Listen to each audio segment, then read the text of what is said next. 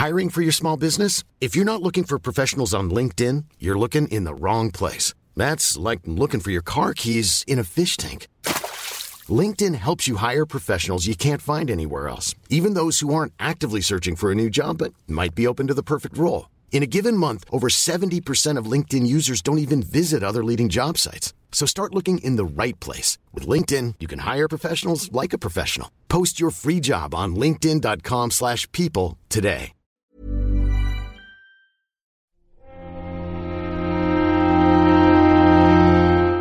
Muy buenas a todos y bienvenidos a El Nexo, una serie de reflexiones sobre la actualidad del videojuego. En este capítulo vamos a hablar de Cyberpunk. He podido jugar unas cuatro horas, yo diría, a la última hora de CD Projekt Red. Y aunque algunos de vosotros ya habréis leído por ahí los artículos, habréis visto los vídeos, pero bueno, ya sabéis que a mí también me gusta traerlo cuando puedo al Nexo para intentar también eh, profundizar en algunos conceptos que normalmente en un artículo o en un vídeo tienen que ser más concretos y aquí pues me puedo ir más por los cerros de Úbeda, la verdad. Eh, muchas veces en el, en el programa, al final de estas pequeñas reflexiones, surgen otras, que en un texto quedarían un poco más deshiladas, pero que aquí en el Nexo siempre creo que son útiles. Eh, aparte de Cyberpunk, hablaremos también sobre un tema que últimamente está un poco candente, porque Sean Leiden, ya sabéis, este ex Bueno, no, recuerdo ahora, expresidente de Sony Worldwide Studios, me parece que era el cargo oficial que, que mantenía en Sony, dijo algo que en el fondo era casi como el elefante en la habitación, ¿no? Ese tema sobre hasta qué punto los juegos últimamente estaban siendo siempre demasiado largos.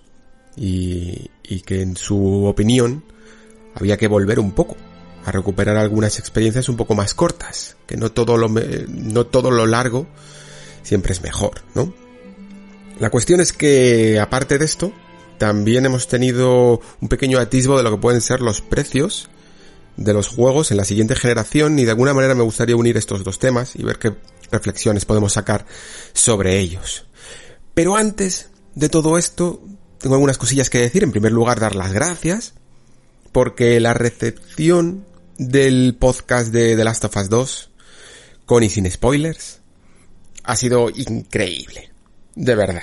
O sea, normalmente tengo mucha suerte de tener una audiencia fenomenal, que, que, siempre aporta muchísimo en los comentarios, que siempre logra que podamos incluso profundizar más en los temas, que siempre agradece el esfuerzo.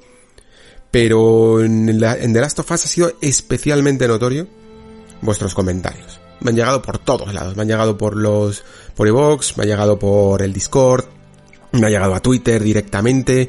Ha habido muchísima ola de recomendaciones, de, de gente que lo había escuchado, se lo ha recomendado a sus amigos.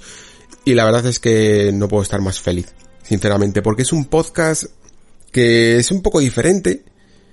Más que nada porque en general ya sabéis que los, los podcasts especiales de videojuegos concretos con spoilers sobre todo, suelo hacerlos con, con gente, suelo, ya sabéis, eh, me uní con Enroque y con Jorge para Death Stranding, me uní con el amigo Pablo Kaitzid para Final Fantasy VII Remake, mm, bastantes juegos así importantes en general, siempre he estado acompañado porque creo que ayuda muchísimo, ¿no? A, a sacar varias ideas, pero en The Last of Us 2 mmm, sucedieron una serie de, de cosas en, en plan de que ya iba un poco, entre comillas, tarde, no iba tarde, porque básicamente lo jugué de lanzamiento el juego, pero en esta ocasión, por ejemplo, no tuve la oportunidad de jugarlo antes, mmm, por versión de prensa ni nada de eso.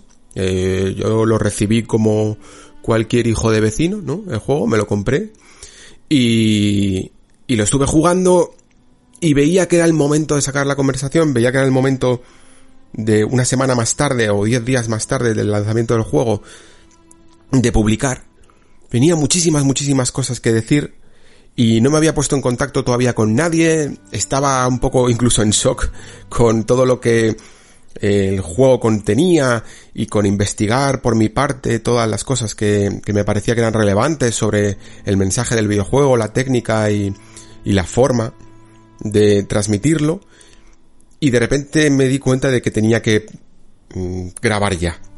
No me daba ni tiempo a ponerme a cerrar una fecha con alguien, ni a escribirlo, ni nada. Tenía ganas de, de soltarlo todo ya. Lo tenía calentito. Y creo que eso en parte también hizo que funcionara mejor. No se me enfrió el juego. Estaba en el momento más álgido, ¿no? Cuando más apetece eh, hablar sobre algo. Y creo que el podcast se benefició bastante de eso. Es una, una cosa que he aprendido de, de este último podcast. Que, que creo que en algunos momentos necesito sacar las cosas cuando toca y no programarlas en un calendario. Y si ese momento tiene que ser eh, con un poco de retraso, con un poco de adelanto de lo que suele ser el ritmo semanal más o menos que tenemos aquí en el Nexo, pues hay que hacerlo. Hay que hacerlo de esa manera porque creo que salió muy libre, salió muy muy de dentro, la verdad. Todo lo que había eh, estado además eh, repasando en los últimos meses incluso, tanto de, de, de, cosas que habíamos estado hablando en el podcast de diseño de juegos, de diseño de narrativa, e incluso temas que había estado yo leyendo en ensayos más de tipo de actualidad política y actualidad de, de las redes sociales, ¿no? De cómo es nuestro comportamiento en redes sociales, es como que todo me, me cuadró, ¿no? Y, y ese fue el resultado. Me alegro, la verdad, bastante que, que haya sido tan bien recibido, sinceramente. Y comparto con muchos de vosotros que, que es cierto que incluso con tres horas de podcast que, que estuvimos, creo que fue aproximadamente hora y media y hora y media, la las partes sin y con spoilers, aún así me dejé bastantes temas por tratar. Me dejé bastantes mm, personajes en los que no pude profundizar, alguna pequeña idea que, que sí que me había gustado incluso profundizar más a nivel jugable, cosillas que claro, en, a los tres días de haber terminado ni siquiera me dio tiempo a reflexionar sobre todas ellas, ¿no? Pero no os preocupéis porque si os fijáis, durante esta última temporada, yo diría, en la primera a lo mejor lo toqué menos, pero durante esta última temporada salió el nombre y cuestiones sobre The Last of Us parte 1. Muchísimo, un juego de 2013.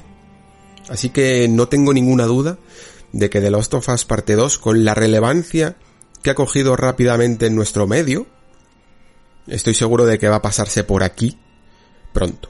Muy pronto. Otras veces, en algunos especiales que hagamos sobre, sobre cualquier tipo de tema, seguro que lo volveremos a nombrar y saldrán ideas que poco a poco, entre toda la comunidad y entre toda la prensa y entre todos los académicos, van sacando, ¿no? Ya veréis cuando salgan buenas charlas sobre, sobre cómo se diseñó The Last of Us 2, saldrán nuevos temas y va a ser fenomenal eh, aprender y seguir aprendiendo sobre él porque desde luego, uh, no sé cuándo se publicará esto con respecto al lanzamiento del juego, pero desde luego en un mes eh, o menos no da tiempo a, a exprimir todo lo que yo creo que este juego puede llegar a ofrecernos. Y por lo tanto, pues estoy seguro de que seguiremos expandiendo algunas de las ideas. Es una maravilla cuando... Lo decía en el Discord, es una maravilla cuando toca un juego de estos porque el podcast sale solo. Me pareció un podcast difícil, os dije que que lo había sudado. Y es verdad. Terminé de verdad agotado de, de grabarlo. Pero salió muy rápido, salió bastante fácil. Porque había mucho que decir. Y echo de menos a veces eso en la industria. Esos momentos en los que, gracias a un juego o gracias a un tema de actualidad, mmm, vamos, aquí mi trabajo aquí en el Nexo prácticamente va solo.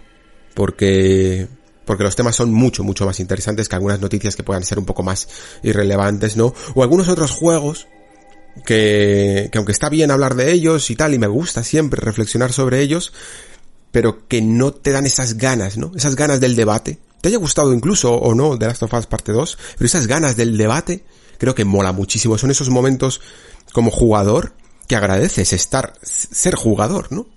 Por estos debates, la verdad. Yo personalmente me llevo un gusto, un regusto de final de generación así, eh, fenomenal, sinceramente, porque creo que, que bueno, que, que al final esta generación ha cumplido ciertos objetivos y tengo ganas de ver cómo se desarrollan más adelante, ¿no? Y esto de que esta generación ha cumplido ciertos objetivos me recuerda que tengo que daros un poco el parte de los nexos que quedan para terminar la temporada. Y diría que con este que estamos hoy haciendo, quedan cuatro. Este que estáis escuchando, que vamos a hablar sobre la duración y el precio de los juegos y Cyberpunk 2077. El siguiente sería sobre... Alternaría entre dos porque dependiendo un poco de la fecha de, del anuncio de, la nueva generación de Microsoft, en la que sería el equivalente a, a sus anuncios de L3 y tal, dependiendo de cuándo sea ese evento, pues será la próxima semana o será más adelante. Eh, tendremos también uno sobre Gozo Tsushima, porque digamos que es como uno de los últimos grandes lanzamientos de la generación, si consideramos a Cyberpunk como un juego prácticamente ya intergeneracional, ¿no? Y el último, pues sería o bien este que os he dicho de Microsoft, o bien eh, uno que estoy preparando que sería un poco más eh, especial, por decirlo así, y personal. De momento tiene un nombre provisional, algo así como eh, ¿qué nos ha enseñado esta generación a nuestra generación? ¿Vale? Va a ser un podcast un poco recopilatorio sobre los mensajes, sobre las ideas y las inquietudes que han tratado algunos juegos de esta generación sobre nuestro mundo y sobre nuestra manera de vivir en él, ¿no? Sobre la actualidad, sobre temas candentes de la actualidad. Recuperaré algunos, evidentemente no creo que pueda hablar de todos, pero creo que con ello mm, mi idea es establecer que esta generación, si en algo se puede definir, es por haber metido esta serie de mensajes, ¿no? Porque todas las generaciones en general pueden presumir de algo, de un paso, de un salto gráfico, por ejemplo, del 2D al 3D, de, de incluso eh, profundizar mucho en mecánicas o inventar ciertos géneros. Pero creo que por muy buenas historias que hayamos tenido a lo largo de todas las generaciones, creo que la única que realmente en esas historias ha querido mandar ciertos mensajes y, y, tener ciertas proclamas y ciertas cosas que quiere evidenciar y que quiere tratar y que, y que son cuestiones que, que reflexionan sus autores, ha sido esta. Y por lo tanto creo que es menester pues hacerle un especial sobre cuáles son algunos de esos juegos que han querido trasladarnos las inquietudes de lo, aquellos que los hacen, ¿no? Hacerles un pequeño homenaje antes de que termine la generación. Normalmente siempre cuando se acaba una generación se hacen las típicas, eh, bueno, las típicas listas sobre qué juegos han avanzado gráficamente, qué juegos han avanzado sistémicamente, pero creo que esta generación mmm, me gustaría centrarme en esto, en qué juegos han avanzado ya no narrativamente, que también, sino filosófica y psicológicamente. Así que, como podéis esperar, pues es uno de estos podcasts muy muy personales que entiendo que perfectamente que a lo mejor algunos de los oyentes del Nexo no sea santo de su devoción, pero sé que también hay algunos que comparten un poco estas inquietudes y les gusta un poco también reflexionar sobre este lado de los videojuegos. Sabéis que aquí en el Nexo es un tema estrella y espero que lo disfrutéis. Y nada, esos van, a ser los cuatro podcasts que queden mmm, de cara a, um, al final de la temporada que significa que estamos adentrándonos en todo julio. Y esto es una anomalía con respecto a la primera temporada porque ya sabéis que julio y, agosto eh, descansé de la primera a la segunda temporada, aunque tuvimos algunos programas de verano y tal. Pero esta vez, ¿por qué lo he hecho así? Pues porque voy a cogerme esos dos meses de descanso un poco más adelante. Voy a descansar agosto y septiembre. ¿Por qué? Porque en septiembre voy a ser padre por primera vez y por lo tanto pues probablemente esté como a otras cosas, ¿no? Eh, y no me gustaría comenzar la temporada en uno de los momentos más ajetreados probablemente de mi vida, eh, como sé, como sé que muchos oyentes de hoy, del Nexo sois padres o madres, pues eh, seguro que me comprendéis, ¿no? Así que lo más probable es que volvamos pues eso, a finales de septiembre, principios de octubre, teniendo en cuenta además que por ejemplo Cyberpunk se ha retrasado desde septiembre a noviembre, todavía no sé muy bien qué se cocina para para septiembre, por lo tanto, de momento parece un mes que no tiene por qué ser muy muy muy importante. En octubre ya nos iremos acercando peligrosamente a la nueva generación y ya será buen momento de volver. Tendremos algunos lanzamientos, seguro que también. Y por supuesto noviembre mm, va a ser, va a ser duro, va a ser, va a ser un mes fuerte, ¿no? Así que ese es el plan. Ya sé que muchas veces os cuento planes y luego no los cumplo, pero en teoría creo que, que este sí que, que este sí que va a ser bastante sólido. Ahora sin más, comenzamos el programa.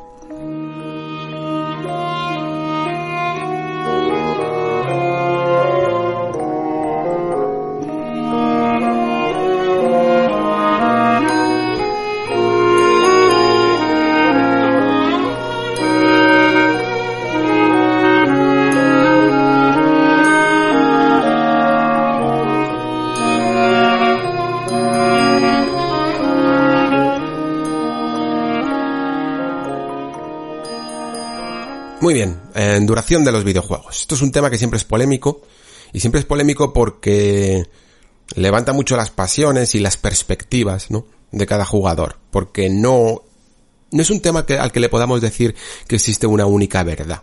Creo que la razón por la que la gente siente que los videojuegos son demasiado largos, o hay gente que le da igual, tiene más que ver con su propia vida, ¿no? Y con su propio momento vital, que con, que con una cierta verdad. Eh, aunque luego esto también tiene matices, evidentemente. Entonces hay que diferenciar dos formas de criticar la duración de los videojuegos. Una, por el momento vital del jugador, es decir, por el momento, por la situación eh, y por la edad en la que se encuentra cada jugador, y por lo tanto ahí no hay verdad. No hay, no creo que haya alguien que pueda demostrar al otro que tiene la razón. Eh, simplemente hay perspectivas. Si eres un chaval de 13, 15 años, a lo mejor tienes todo el tiempo del mundo y te gustaría que los videojuegos fueran todo lo largos que, que pudieran ser, ¿no? The Last of Us 2, que se le ha criticado un poco por una cierta duración larga, no te importaría incluso que durara hasta el doble, ¿no? Que durara 60 horas, ¿no? Porque tú al final lo que quieres es Mm, tener todo el tiempo, tienes todo el tiempo del mundo, casi todo el tiempo del mundo, y lo que quieres es que te rinda más un mismo videojuego. ¿Por qué? Porque tienes tiempo, pero no tienes dinero. Normalmente. Eh, una persona de 15 años no tiene el mismo capacidad económica que una de 35, ¿no? Entonces, lo que quieres es que te rinda más ese dinero que inviertes en un mismo videojuego por, por la misma experiencia. En estos casos, eres capaz de tolerar más ciertas eh, incoherencias en el ritmo de los videojuegos por el hecho de ser largos. Y aquí es donde sí que hay una parte que puede llegar a ser más criticable, tanto por un jugador de 15 años como por un jugador de 35. Y es que evidentemente sí que hay ciertas decisiones de diseño que a la hora de alargar los juegos afectan al ritmo de los mismos. Todo el mundo, más o menos, tiene un juego en su cabeza en el que se ha dado cuenta de que, bueno, de que ese juego podía llegar a estar un poco más alargado de lo normal y no por ello a lo mejor era menos divertido, pero sí que es cierto que el ritmo perdía, ¿no? Que os hablaba muchas veces de de The Last of Us 1 o de The Last of Us 2, ¿no? Que, por ejemplo, The Last of Us 1 normalmente al tener una duración más corta, las secuencias cinemáticas que avanzan la historia de un capítulo a otro suelen tener un intervalo menor entre una, entre una y la siguiente, que en The Last of Us 2, donde puedes estar literalmente horas recorriendo el escenario tanto para crear una jugada magnífica de sigilo en, en, un escenario de combate, como posteriormente explorando toda la zona que es muchísimo más larga eh, y dedicándole minutos y minutos y minutos a la exploración minuciosa, a la resolución de puzzles y al leerte todos los objetos y encontrar todos los coleccionables que hay en el camino, ¿no? Eso al final diluye mucho los bits, digamos bits como momentos impactantes narrativos, ¿no? Eso se le suele llamar bits narrativos, algo que empuja un poco la narración, ¿no? Y que son menos rítmicos, menos bit, bit, bit, como en el caso de The Last of Us 1, porque hay muchos más momentos jugables, ¿no? Esto hace que el ritmo sea más lento. The Last of Us 2 tiene un ritmo mucho más lento eh, por su estructura que The Last of Us 1. Y hay gente que esto le puede encontrar una crítica y es perfectamente válida, ¿no? Me estoy centrando a lo mejor demasiado en The Last of Us 1, pero, pero es mucho más not en The Last of Us 2, pero es muchísimo, muchísimo más notorio en cualquier juego de mundo abierto, ¿no? Tú te vas a jugar a un Assassin's Creed eh, Odyssey, por ejemplo, que aquí en el Nexo nos gusta bastante, pero sin embargo, eh, es lógico encontrarle muchísimas flaquezas a la hora de una duración alargada. ¿Por qué? Porque tiene un escenario que está planteado un, mapa de mundo abierto que está completamente planteado para ser explorado durante un porrón de horas. A mí Assassin's Creed Odyssey me duró unas 70, 70 horas. Dicen que la duración media de, de su campaña son como 40. Pero aún así, el hecho de que incluso el juego te incite a hacer misiones secundarias para poder estar en el nivel necesario para la misión principal, son cosas que rompen el ritmo narrativo, ¿no? Para acumular horas a sus espaldas, ¿no? Sin embargo, hay mucha gente que pueda llegar a gustarle esto porque tenga todo el tiempo del mundo. Pero sí que es cierto que ese ritmo narrativo se rompe, ¿no? Afecta al diseño, entonces. Afecta al diseño del propio juego el hecho de acumular esas cuantas horas. Entonces, recapitulando ya esta pequeña idea, tenemos que se puede defender un juego que sea largo o corto, en base a nuestra experiencia, una persona que tenga 35 años, antes hablaba de una de 15, una persona que tenga 35 años, eh, familia, trabajo y otros hobbies que no sean solo dedicarse a lo mejor a videojuegos, puede preferir incluso por el mismo precio una aventura más corta, porque tiene menos tiempo para jugar y prefiere sencillamente quedarse con lo importante, ¿no? Y no, entre comillas, perder tanto tiempo en hacer cosas secundarias. Porque antes quizá en un videojuego era, estaba mucho más mm, separada lo que era la campaña principal de las cosas secundarias, ¿no? Pero últimamente esa separación está mucho más diluida. Esto, por ejemplo, lo vemos mucho en, en un juego como Alien Isolation, que se le eh, criticó bastante tener una campaña relativamente alargada, ¿no? Teníamos una zona donde nos enfrentábamos a muchos androides, pero en el fondo ni siquiera estaba pasando nada relacionado con la historia, ¿no? Y, y, se repetían incluso muchas arenas que no aportaban en el fondo nada ni siquiera a nivel sistémico. Y al final se hacía para conseguir un cupo de horas que luego quedara bien. Sin embargo, esto es irónico también porque lo que ocurre con muchos videojuegos, incluso de videojuegos de la más alta talla como Red Dead Redemption 2 o Spider-Man o God of War, es que luego suelen ser juegos mm, que llegan, sufren mucho por conseguir que incluso que la mitad de las personas que lo juegan se acabe, se lo acaben. Y esto, de alguna manera, aunque esta estadística, ojo, hay que cogerla con pinzas, porque dentro de este sistema que se, mide a través de un poco de los trofeos que se sacan, ¿no? Eh, hay gente de todo, ¿no? Pues hay gente que le hayan podido dar unas claves y que simplemente lo ha probado. Hay gente que lo tiene para, yo que sé, para capturar. Eh, hay gente que, que sí, que sí que lo ha abandonado. Hay muchísimas circunstancias, pero sí que es cierto que podemos mm, asegurar que en torno a un 40%, mm, que puede ser más o puede ser menos, pero en torno a un 40% de los jugadores no se acaban los videojuegos. Y esto denota que puede que no necesiten experiencias tan largas, ¿no? Estaría bien tener datos de otras generaciones con juegos que solían durar en torno a 8 o 10 horas para, para comparar. Pero lo que nos demuestra en el fondo la estadística es que hay jugadores de muy diversos ámbitos y edades y situaciones y momentos vitales. Es sencillamente esto. Y sin embargo los videojuegos son atractivos para tanto una persona de 15 como una persona de 35. ¿Cuántas veces habéis encontrado a un amigo que os dice, oye, este juego me llama mucho la atención, pero eh, es suficientemente largo o, al contrario, te dice, o eh, tiene demasiado relleno? Pues prácticamente tenemos estas preguntas de, de compañeros todos los días, ¿no? Según el mercado, la respuesta real es que más jugadores demandan juegos más largos en algún momento, que yo no atisbo todavía a saber cuándo exactamente, imagino que a final de la anterior generación, se empezó a usar esta cantilena, cantinela, no solo en la crítica, sino en general en cualquier tipo de feedback de los jugadores, de que los videojuegos eran demasiado caros para la duración. Se estableció una relación entre el precio y la duración de los mismos, ¿no?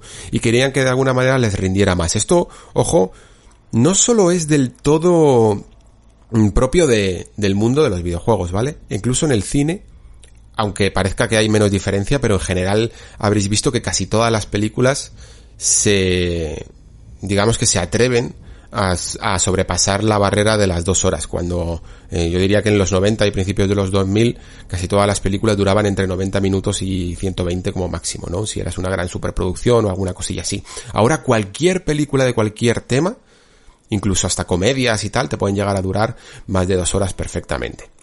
En los, en los libros ocurre lo mismo. Hay gente que parece que los compra al peso y que quieren que les dure, que un libro tenga mil páginas. Eh, esto lo sé porque eh, leo bastante sobre, leo bastante a, Brandon Sanderson, por ejemplo, este autor de, de novelas de fantasía que discutimos mucho en el Discord, ¿no? Y, Sanderson hace tochacos de, de mil páginas en algunas de sus sagas como el Archivo de las Tormentas, ¿no? Y, George R. R. Martin también. Y hay mucha gente que le parece genial y que le parece incluso obligatorio que un libro que le cueste entre 30 a 40 euros tenga que tener un, un volumen grande para contar su historia. Y muchas veces lo que ocurre eh, los lectores lo sabemos, es que hay muchísimo, muchísimo relleno o muchísimo de aquello que le llamamos un poco en su término más técnico eh, infodump. Infodump significa soltar mm, como Wikipedias, Wikipedias de información y de información que aunque es relevante y es curiosa eh, para el mundo que quieres construir, en el fondo no es del todo relevante para el relato, ¿no? Pues esto, este infodump se puede traducir un poco en los videojuegos en, en, las misiones secundarias, ¿no? O en todo eso que rodea a una obra que está ahí puesta pero que en el fondo no cumple verdaderamente un objetivo más allá de acumular horas, ¿no? Eh, tendríamos pues los clásicos campamentos que tenemos en casi todos los juegos, sobre todo en los juegos de Ubisoft, ¿no? no solo hace falta ya tener tu típico coleccionable y tu típica misión secundaria relativamente currada, sino que además tienes que tener puntos en los que sencillamente no hay ni historia, es sencillamente matar, despejar, limpiar un campamento de enemigos.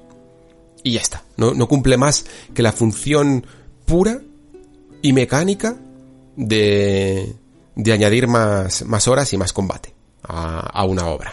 Eh, este tipo de videojuegos largos y largos como un día sin pan también se han estirado por un proceso que últimamente empezamos aquí a notar, que, es la, lo que yo le llamo la RPGización, para falta de una palabra mejor, eh, de, de todos los géneros, ¿no? Ya no nos vale con que un género sea de acción, de aventura, de deportes incluso, de, de, conducción, todo tiene que tener un sistema de progresión y que muchas veces va acompañado con niveles eh, o con habilidades que desbloquear, con cualquier cosa, ¿no? Y esto lo notamos en, en todo tipo de juegos, desde la, el mencionado Assassin's Creed hasta también el mencionado The Last of Us, ¿no?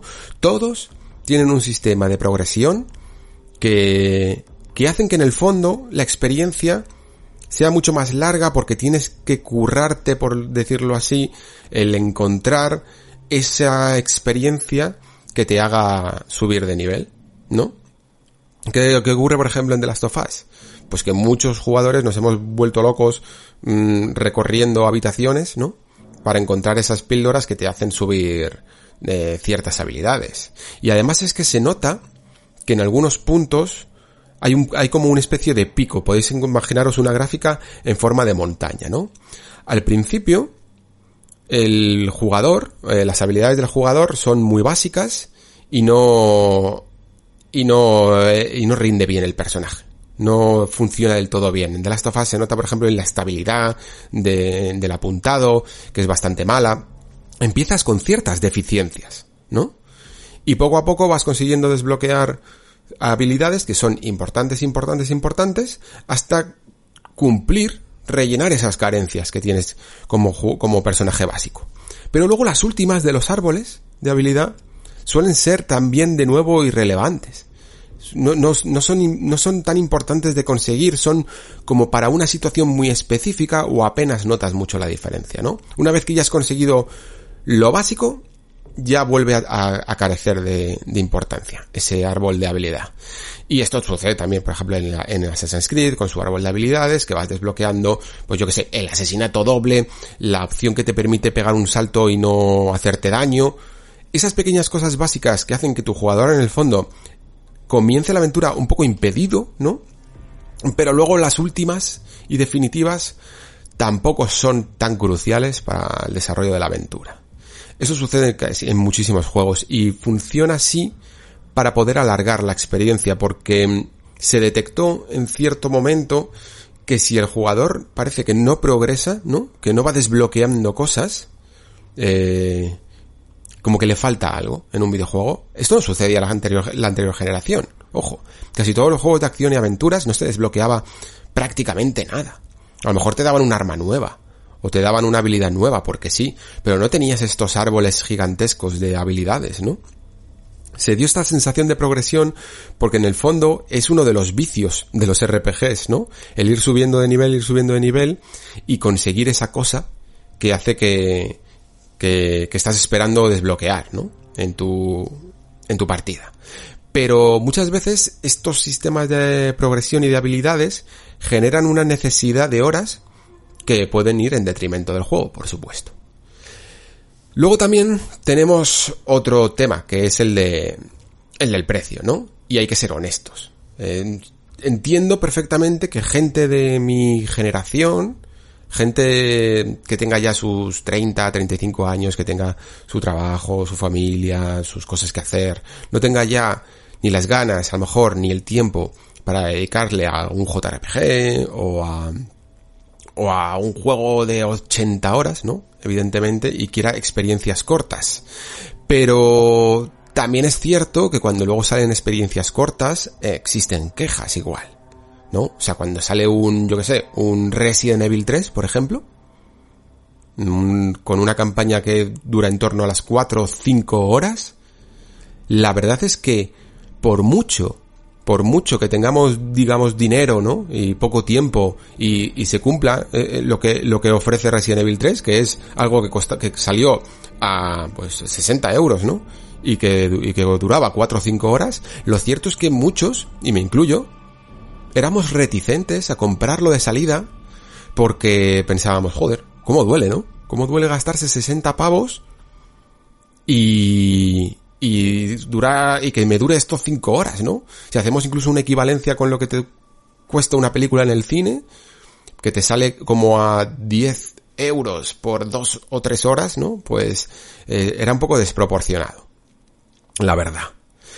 Pero, y sobre todo, vamos, quiero decir sobre todo aquellos que no íbamos a tocar mm, prácticamente en absoluto, yo no lo he tocado, el modo multijugador de este juego, que era como un poco la excusa, ¿no? De que saliera a precio un poco más completo. Si hubiera sido un juego tipo, pues lo que hablamos siempre con Uncharted, los Legacy, estas campañitas eh, en solitarias, ¿no? Aparte que no necesitan del, del juego base y que, y que tienen un precio un poco reducido, pues quizá hubiera entrado incluso mejor. Que, que es lo que estaba haciendo todo el mundo, pero aquí Capcom quizá pecó un poco de ambición, la verdad. Y aquí tengo que destacar, de hecho, que... Vamos, yo tampoco es que me quiera poner ejemplo de nada, pero, sí que es cierto que a mí me gusta comprar... Me gusta comprarme los videojuegos sin, sin a precio completo incluso si hace falta. Eh, siempre que, que, tenga esa necesidad, ¿no? Evidentemente como prensa muchas veces mm, para la revista tengo que analizar un juego y me lo dan antes incluso de que salga, me dan ese código. Muchas veces después incluso, como, como soy un poco friki de las cajas, me lo compro igual, ¿vale? Pero juegos que no me han tocado, por decirlo así, como The Last of Us 2, pues me los compro día uno y no pasa nada. Y creo que, mm, que todo aquel que quiera hacer ciertas críticas, creo que tiene un poco también la necesidad de comprar los videojuegos que no le tocan como analista, para que sigan entendiendo y, no, y no pierdan la perspectiva de lo que cuesta un videojuego. Porque claro, es fácil de alguna manera decir el discurso, ¿no? De que los juegos eh, son demasiado largos, que los preferimos demasiado cortos, que los preferimos más cortos, cuando no pagas por ellos. Pero cuando te gastas 60 euros en un Resident Evil 3 y son 4 o 5 horas, creo que esto ayuda a ganar un poco de perspectiva. Entonces yo quiero entender siempre a todas las, a todas las vertientes. Al que demanda, por su edad quizá, o por su momento vital, como digo, juegos un poco más largos, que les rindan un poco en el dinero. Entiendo que es como, como pedir al peso en la pescadería, pero muchas veces, en algunos momentos, todo el mundo lo hemos hecho y todo el mundo lo hemos disfrutado. Y luego entiendo también que haya gente que los prefiera más cortos. Lo único que siempre puedo criticar en cuanto a la duración del videojuego es cuando esta es artificial y va en detrimento del propio diseño. Cuando afecta a ese diseño y lo hace una obra menor, una obra eh, peor, quiero decir, entonces es cuando se le puede, creo, llegar a criticar una duración exagerada, porque está tendiendo a razones de ventas o de marketing, ¿no? Mm, en vez de a razones eh, propias de, del diseño de la aventura. Y esto de hecho nos lleva a, a, otro tema que es que si se debe considerar el precio de un videojuego y la duración en una crítica, ¿no? O sea, si yo por ejemplo os hablo de, de Last of Us como el, como el programa pasado de, o de Resident Evil 3 hace, hace unas semanas, si debería de hablar del precio o de la duración en estos casos, ¿no? Y siempre he pensado que, siempre he pensado que no, en primer lugar, ahora matizaré, siempre he pensado que a lo mejor una crítica siempre debería ser como más formal, más pura, más exclusivamente centrada en lo que esa obra pretende realizar, que en si me viene bien el tiempo que dura o no, o si me viene bien el dinero que cuesta o no, y aquí también se podría meter, pero tampoco me voy a meter, porque además creo que ya lo he hablado varias veces. Eh, el tema de la traducción, ¿no? Si el juego viene traducido o no. Creo que son cosas que lo acercan más al videojuego como producto y por lo tanto se puede realizar una crítica como producto recomendado en base a ciertas circunstancias económicas, de tiempo o, de, de localización. Pero luego hay otra forma también de hacer una crítica, ¿no? Eh, que busca otros aspectos, que busca reflexionar sobre otros aspectos y que no debería de tener en cuenta, quizá, estos valores porque, porque lo que quiere es saber qué experiencia te deja según la ha creado el autor, ¿no? Y por lo tanto, si Resident Evil 3, su autor, lo ha considerado así, y lo ha considerado que debe durar 4 o 5 horas, pues eso es lo que hay que juzgar, no tanto si para mí personalmente se ha quedado el juego demasiado corto. Yo digo que es, me parece válido eh, en base a otro tipo de críticas, ¿no? Otra cosa, otra cosa es que en Resident Evil 3 creo que, que a lo mejor el diseño de, el diseño de que se hizo para, para este remake se podría haber no extendido por el hecho de acumular horas porque sí, sino que el diseño de muchas de sus zonas daba para, para la complejidad que demostró Resident Evil 2, por ejemplo. Y eso mmm, forzosamente hubiera hecho subir la escala de horas, ¿no? evidentemente.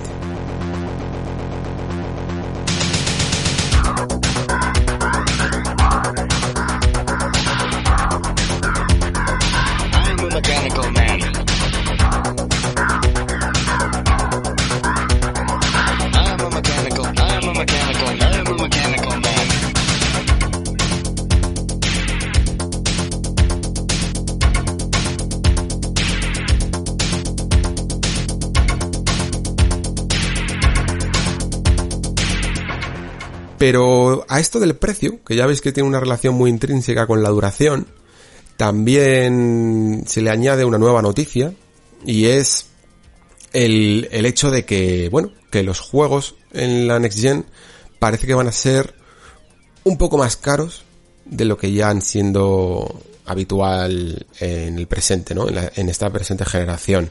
Actualmente tenemos un precio un tanto extraño, si os habéis fijado, sabéis, lo sabéis perfectamente que que bueno, que tú te compras un juego, por ejemplo, físicamente en Amazon y, eh, y depende incluso de cuando lo reserves, por ejemplo, mmm, te cuesta una cosa u otra. Esto es, esto es bastante curioso. Eh, yo de hecho nunca he sido, y creo que también lo he dicho por aquí, muy fan de reservar juegos, porque parece que solo sirve de, por añadir expectativas y, y por darle unos números y unas estadísticas de, la, de salida a, a las compañías que además generan eh, ofertas y, y, regalos para incitar a esa reserva, ¿no? Que, que luego incluso regalan más adelante, es un poco lioso. Y en general nunca he estado de acuerdo con, con, reservar un juego que no sea pues la típica edición coleccionista que es así que se acaban, ¿no? Porque en general los juegos estándares no se acaban. Entonces, ¿para qué reservar? Bueno, pues en Amazon pasa la curiosidad de que si lo reservas desde el primer momento en el que está de lanzamiento, ese juego va a tener una especie, una especie de fluctuación a lo largo de su vida antes de que salga a la luz y va a tener un precio eh, más bajo de lo habitual en algún momento. Y si lo tienes reservado, siempre se va a respetar ese precio que, que tuvo en un momento dado, ¿no? A mí, por ejemplo, con The Last of Us 2, no lo reservé. No lo reservé hasta 10 días antes de su lanzamiento. Y por lo tanto pagué un sobreprecio, me pagué como 10 euros más de lo que otras personas en Amazon también pagaron, por el, por el juego por haberlo reservado un año antes. O sea, es entonces bastante beneficioso. Pero digamos que el PvP, visto desde el precio recomendado que dan las compañías o que ponen en sus ediciones digitales, en Europa, suele rondar los 70 euros, ¿no? Es el 69,95 que solemos ver. Ese es el precio de un videojuego de salida que en Estados Unidos es más barato. Un, videojuego en Estados Unidos cuesta, bueno, cuesta como 59,95, ¿no? 60 dólares, que además al ser dólares, digamos que es hasta más barato que en el equivalente a euros. Esto exactamente, exactamente, supongo que será por ciertos impuestos europeos o de exportación.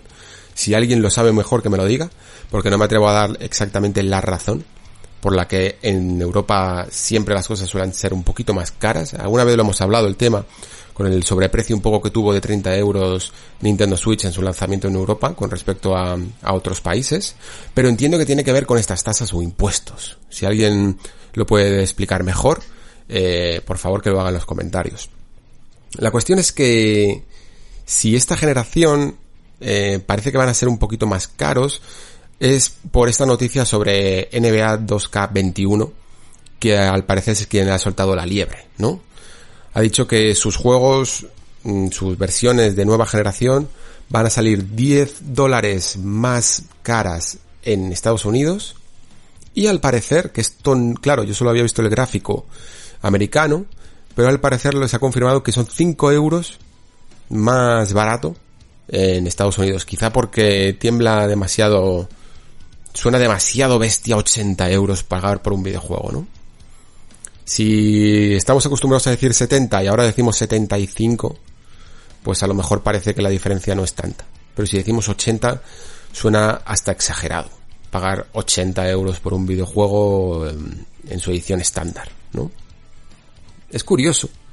No deja de ser eh, curioso que sea dos, eh, NBA 2K21 el juego que inaugure esto, porque precisamente no es el mejor de todos, la verdad. Yo la franquicia de NBA 2K sé que sé que hay mucha gente que le gusta muchísimo. Eh, yo he jugado algunos de ellos y, y entiendo por qué, porque están bellísimamente realizados.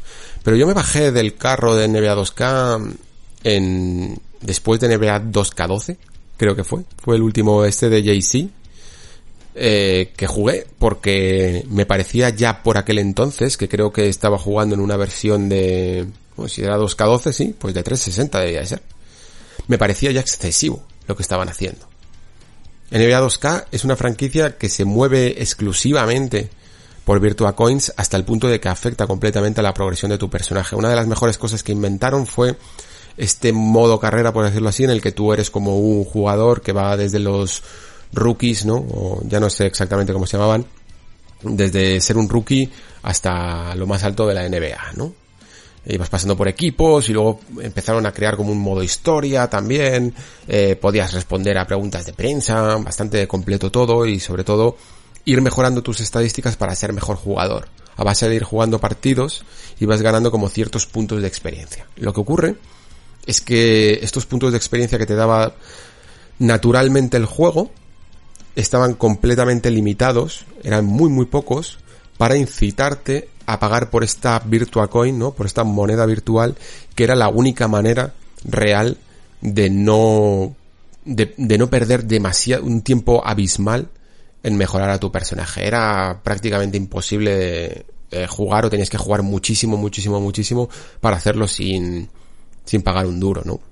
Y esta práctica, 2K creo que además es un juego que se ha, se ha librado de muchas críticas, ¿eh? Se ha librado muchísimo, mientras que se han metido todo tipo de palos, y oye, yo no digo que sean eh, más o menos justificados, en, en otras franquicias, en otros juegos de micropagos, como o las cartas de FIFA, por ejemplo, o yo que sé, incluso yo le puedo llegar a criticar a Hearthstone, que una de las razones por las que lo dejé, aparte de que el juego se me estaba haciendo un poco repetitivo, es porque estaban entrando dentro de esta moda de, sacar expansiones carísimas, carísimas, carísimas, ya no solo por años, sino por, por menos, por cada tres meses o, menos, o más, ¿no?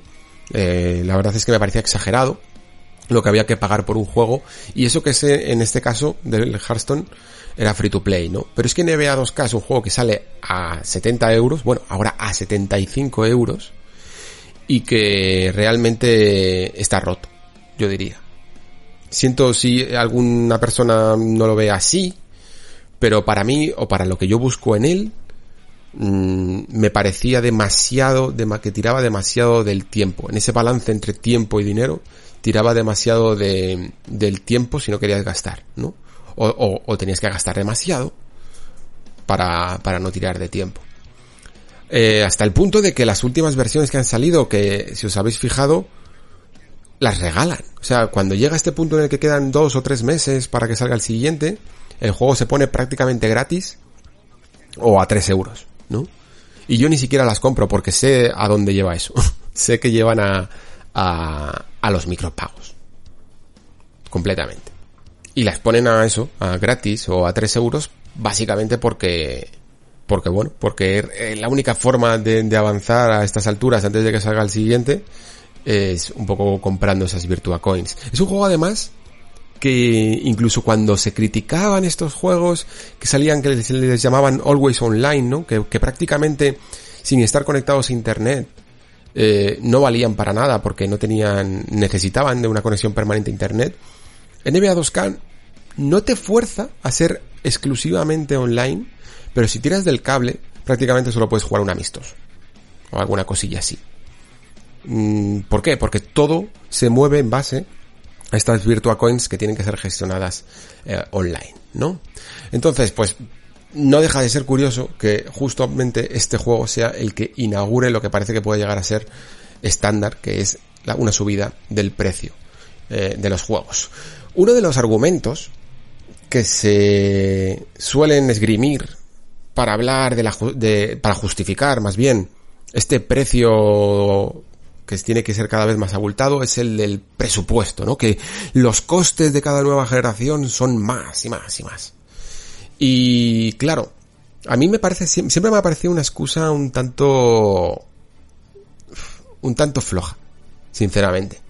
Porque claro, está utilizando una razón general, ¿no? Que los juegos son más caros para justificar algo muy concreto, que todos cuestan lo mismo.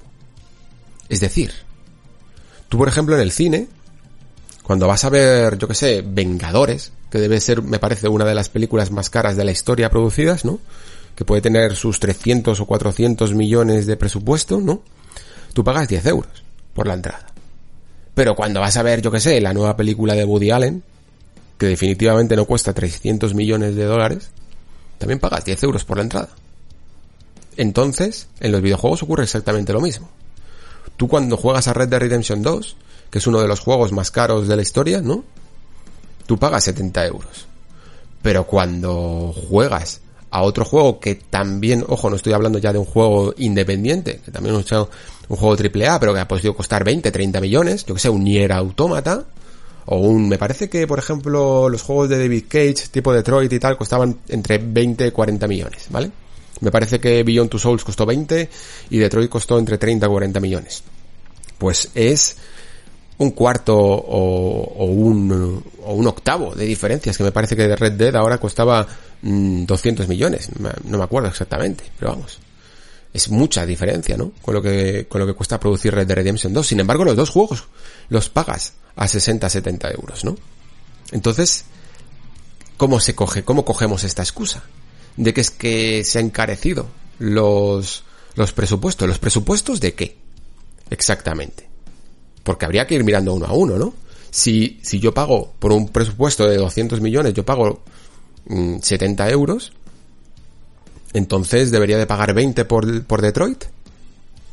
¿No? Claro, es que si, si, jugamos a las matemáticas, siempre existe una manera de, encontrar un argumento a tu favor. Yo no estoy defendiendo este, solo estoy señalando la ironía, ¿no? Yo creo que los juegos deben de tener un cierto precio, ¿no? Pero tampoco me valen las justificaciones.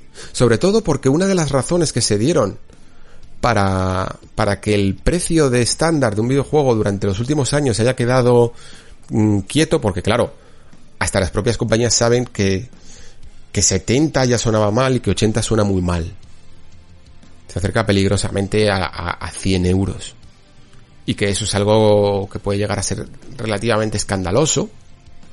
La manera de ir sumando esos 100 euros que son en el fondo lo que te quieren cobrar por una obra, es en base a, a, ciertos contenidos, ¿no? Tú tienes el juego base, después tienes los DLCs, después tienes los micropagos, después tienes el Season Pass, después tienes las expansiones, incluso ahora estos juegos standalone que le llaman, ¿no? A falta de un nombre mejor. Y al final, si tú puedes, si tú compras todo lo referente, por ejemplo, a un Far Cry 5, pues tienes más de 100 euros, ¿no? Serían, porque sería 70 euros el juego base de lanzamiento, eh, creo que luego tenía algunas misiones por DLC, ¿no? Que son como que, bueno, que ahora lo que hacen es que la, como no quieren vender DLCs individuales, lo que hacen es que tienes como una ampliación a la versión deluxe, que es la que vienen todos los DLCs de salida, y que suele costarte 10 euros esa ampliación, ¿no? Después tienes como unos pequeños DLCs que, que en el caso de Far Cry 5 eran como mini expansiones, ¿no? Una que ibas a, a Marte, y otra que no sé qué ocurría. Vamos, tenías dos o tres, me parece que eran. Y no sé si costaban 15, 20 euros cada una. Y luego tenías el juego, digamos, standalone en base al mundo de Far Cry 5, que sería este, ¿cómo se llamaba? New Dawn. Sí, New Dawn. Pues este juego salió me parece a 40 euros, ¿no? Aparte. Y todo esto entra dentro del lo que se le llamaría el proyecto Far Cry 5. Exactamente. Eh, si lo sumamos todo, o sea, estoy convencido de que sale más de 100 euros. Simplemente New Dawn y, y Far Cry ya son 110. Más las expansiones, más la ampliación, digamos que pueden rondar los 150 euros, ¿no? Entonces, yo entiendo que ya las compañías prevén, o han, han ido previendo a lo largo de las generaciones, que lo que quieren es ganar por un desarrollo 150 euros de ciertos jugadores, ¿no? Lo que pasa es que digamos que, que va a opción, ¿no? Quien solo se quede con la experiencia de Far Cry 5 y le, va, y le parezca bien, ya lo tiene. Y quien quiera seguir invirtiendo más, pues puede gastarse el doble en, en este, en ampliar la experiencia, ¿no? Pero claro, si le vamos sumando ya también al precio base, habría que plantearse hasta qué punto ciertas, ciertas experiencias de estas deberían de, de venir incluidas, ¿no? O sea, también aparte de una subida del precio, vamos a seguir teniendo ciertos micropagos, vamos a tener a seguir teniendo eh, DLCs que vienen, que ya están creados, pero que se venden aparte. Ya sabéis que esto depende un poco de las políticas, ¿no? Eh, algunas como CD Projekt las suelen dar gratis, pero hay otros que sí que las cobran, ¿no? O hay otros que los usan como incentivos de reserva y luego las regalan más adelante. Bueno, pues este tipo de cosas también habría que, que planteárselas, sinceramente. No sé realmente hasta qué punto eh, van a, a encarecer las nuevas tecnologías, los videojuegos. Porque sí, es verdad que a lo mejor en esta generación o incluso en la anterior, muchos estudios tuvieron que, que comprar y adquirir estudios de mockup, eh, un montón de herramientas nuevas, pero yo casi todo lo que oigo de la nueva generación es casi como una forma de, de facilitar incluso el trabajo, ¿no? Porque las nuevas máquinas al parecer van a ser tan potentes que, va, que no vas a necesitar ni siquiera de, de esa ingeniería, de esos maestros de, de, la compresión, ¿no? Y de la utilización de herramientas antiguas para poder hacer lo mismo. No necesitas tantos truquitos. Y por lo tanto no necesitas a tanta gente experta. Puedes trabajar más en bruto. Entonces a mí me parece que curioso, cuanto menos, que en poco menos, o vamos, en una semana o poco más quizá, se hayan juntado estos dos debates sobre la duración ni sobre el precio, porque en el fondo están relacionados, pero de alguna manera, por un lado, existe una cierta necesidad de que hay algunas experiencias AAA, sobre todo de grandes superproducciones, no sean tan, tan grandes, ¿no? Pero a la vez parece que, que el precio tiene que seguir subiendo para cumplir una cierta demanda de que, de que ahora los juegos no duran 10-12 horas, sino que son mucho más extensos y por lo tanto eh, tienen que ser también más caros, ¿no? De alguna manera se está justificando esa inversión de, en un juego en horas extra. Y yo, aunque ya os digo, no lo comparto sobre todo en cuanto a diseño y que también yo formo más parte de esa vertiente de jugador de 35 años que, que ya no tiene todo el tiempo del mundo, ¿no? Eh, aunque evidentemente tengo más que, que un jugador habitual porque es mi trabajo, pero, pero puedo llegar a entender esa inversión en horas extra. Y quizá lo que sí que creo es que debería haber una especie de media, ¿no?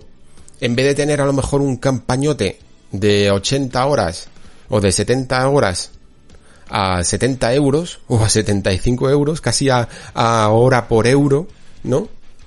Pues quizá deberíamos de tener un, unas más expansiones, tipo, por ejemplo, esta que hablamos siempre de Uncharted de los Legacy, ¿no? Experiencias más cortas, también más baratas. No me vale, de hecho, este precio de 40 euros, a lo mejor me parece incluso un poco excesivo.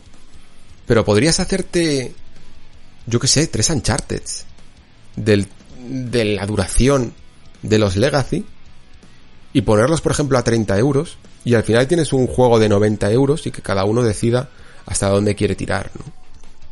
Estoy seguro de que a lo mejor hay gente que con el primero le valdría. Y se habría gastado 30 euros y hubiera disfrutado de 10-12 horas de juego. Perfecto. Y luego quien quiera un poco más, le, mete otros 30 euros y tiene otra segunda temporada, por decirlo así, ¿no? Es lo mismo que inviertes en una temporada de una serie. Tú te ves la primera temporada y si quieres seguir adelante, pues lo más probable es que se meta en otro mes de pago de suscripción de HBO de Netflix o de la que sea, lo pagas y ves la siguiente temporada cuando sea el año que viene, ¿no? Y, y si no te ha convencido o has tenido suficiente, pues dejas de verla. Quizá ese modelo que teníamos, os acordáis, de capítulos, nunca fue del todo el adecuado porque estaba demasiado, demasiado basado en la ficción por episodios de, eh, de cine, ¿no? Pero sí que una especie de temporada 1, lo que le llaman incluso temporada 1 ahora a estos juegos free to play tipo Fortnite, podría existir de alguna manera en videojuegos. Un juego que dure sus 10-12 horas del tirón y que tengas, en vez de que esperar 4 o 5 años para una secuela, esperes uno o dos y rápidamente tengas tengas el siguiente, ¿no? No todos los juegos tendrían por qué ser así, pero imaginaros que a lo mejor lo hacen con algunas franquicias que no den para más. Imaginaos, por ejemplo, que, que para God of War, mmm, yo sé, estoy poniendo God of War, ¿eh? que me parece un juego que tiene una duración bien y que tiene además unas tareas secundarias interesantes, pero imaginaos que eliminan todas esas tareas de explorar cada puzzle de cada isla, se centra un poco más en la misión principal con un par de secundarias, te lo venden a 30 euros y tienes todo el arco de God of War en una misma generación. Tienes el God of War 1, el God of War 2, que ya sabemos un poco hacia dónde va y le puedes hacer un final, ¿no? Y tienes una trilogía. Y esa trilogía podría estar en una misma generación. Por lo tanto, no tendría que evolucionar los gráficos e invertir mucho más presupuesto en ella. Que ese es el, el temor.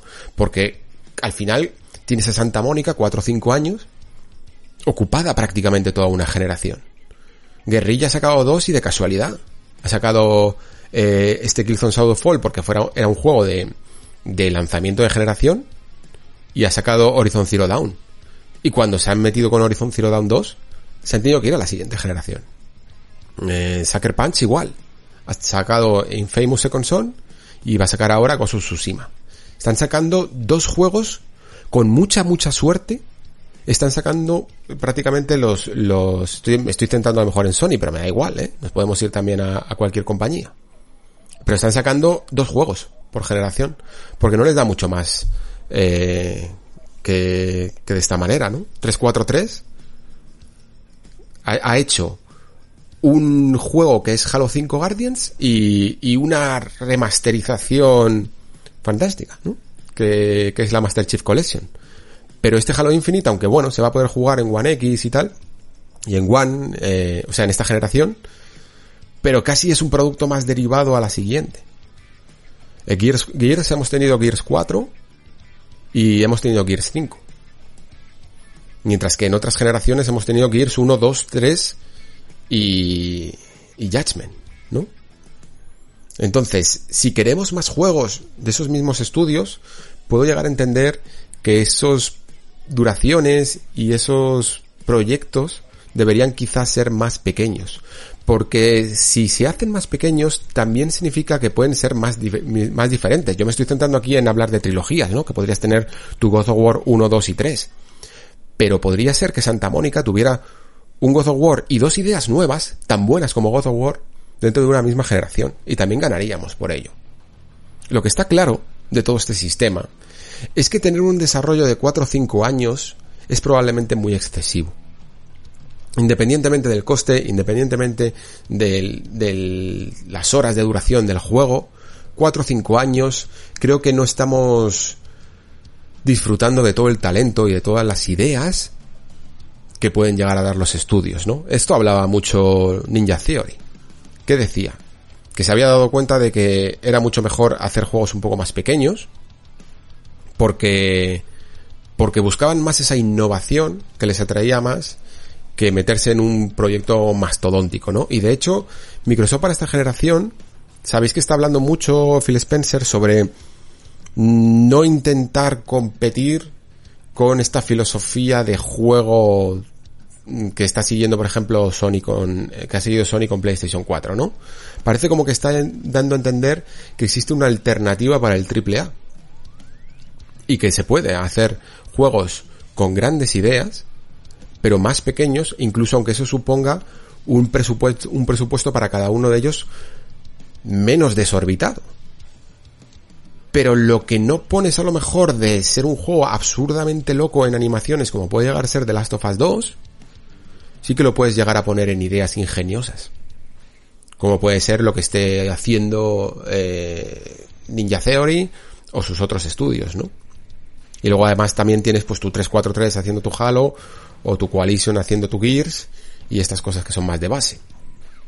Incluso puedes llegar a tener un, un, un proyecto nuevo más ambicioso como ese rumoreado Fable. Pero aparte de esto tienes tus pequeños estudios que buscan innovar con ideas más pequeñas, más cortas y a lo mejor incluso más baratas. Bueno, técnicamente si pagas el Game Pass probablemente lo sean. Entonces, me gusta en parte pensar que existen modelos alternativos, que se estén haciendo o no, pero que existen modelos alternativos al modelo AAA de 70 y ahora 75 euros que se está haciendo y que, y que exige, por un lado, que sea una experiencia larga y a veces alargada. Creo que hasta ahí podemos coincidir más o menos todos. Así que sinceramente ya solo me queda ver un poco qué ocurre en la siguiente generación. Si esto más o menos sigue igual, porque si se cumple esa máxima de, bueno, es que los presupuestos son cada vez más abultados y más caros, en el fondo lo que significa es que estamos haciendo la pelota más grande, ¿no? Estamos haciendo la bola de nieve del problema que siga rodando y que se haga cada vez un monstruo mayor.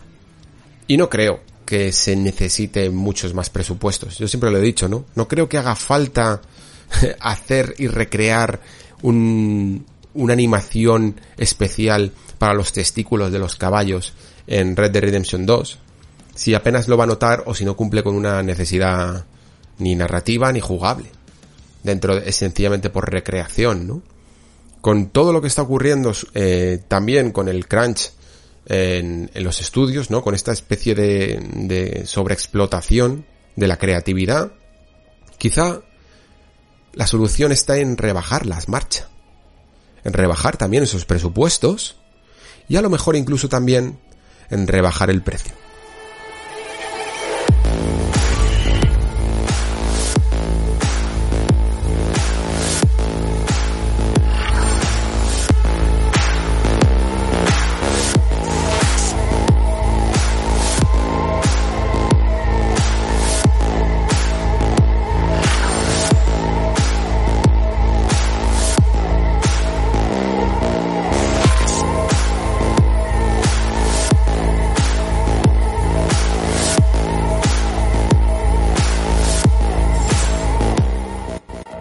Bueno, la verdad es que me puedo considerar un privilegiado, porque no se juega Cyberpunk todos los días. Y sobre todo con la que está cayendo. Porque ya sabéis que este 2020, con todo lo de la pandemia, pues yo diría que no ha habido ni, ni un viaje de videojuegos, ¿no?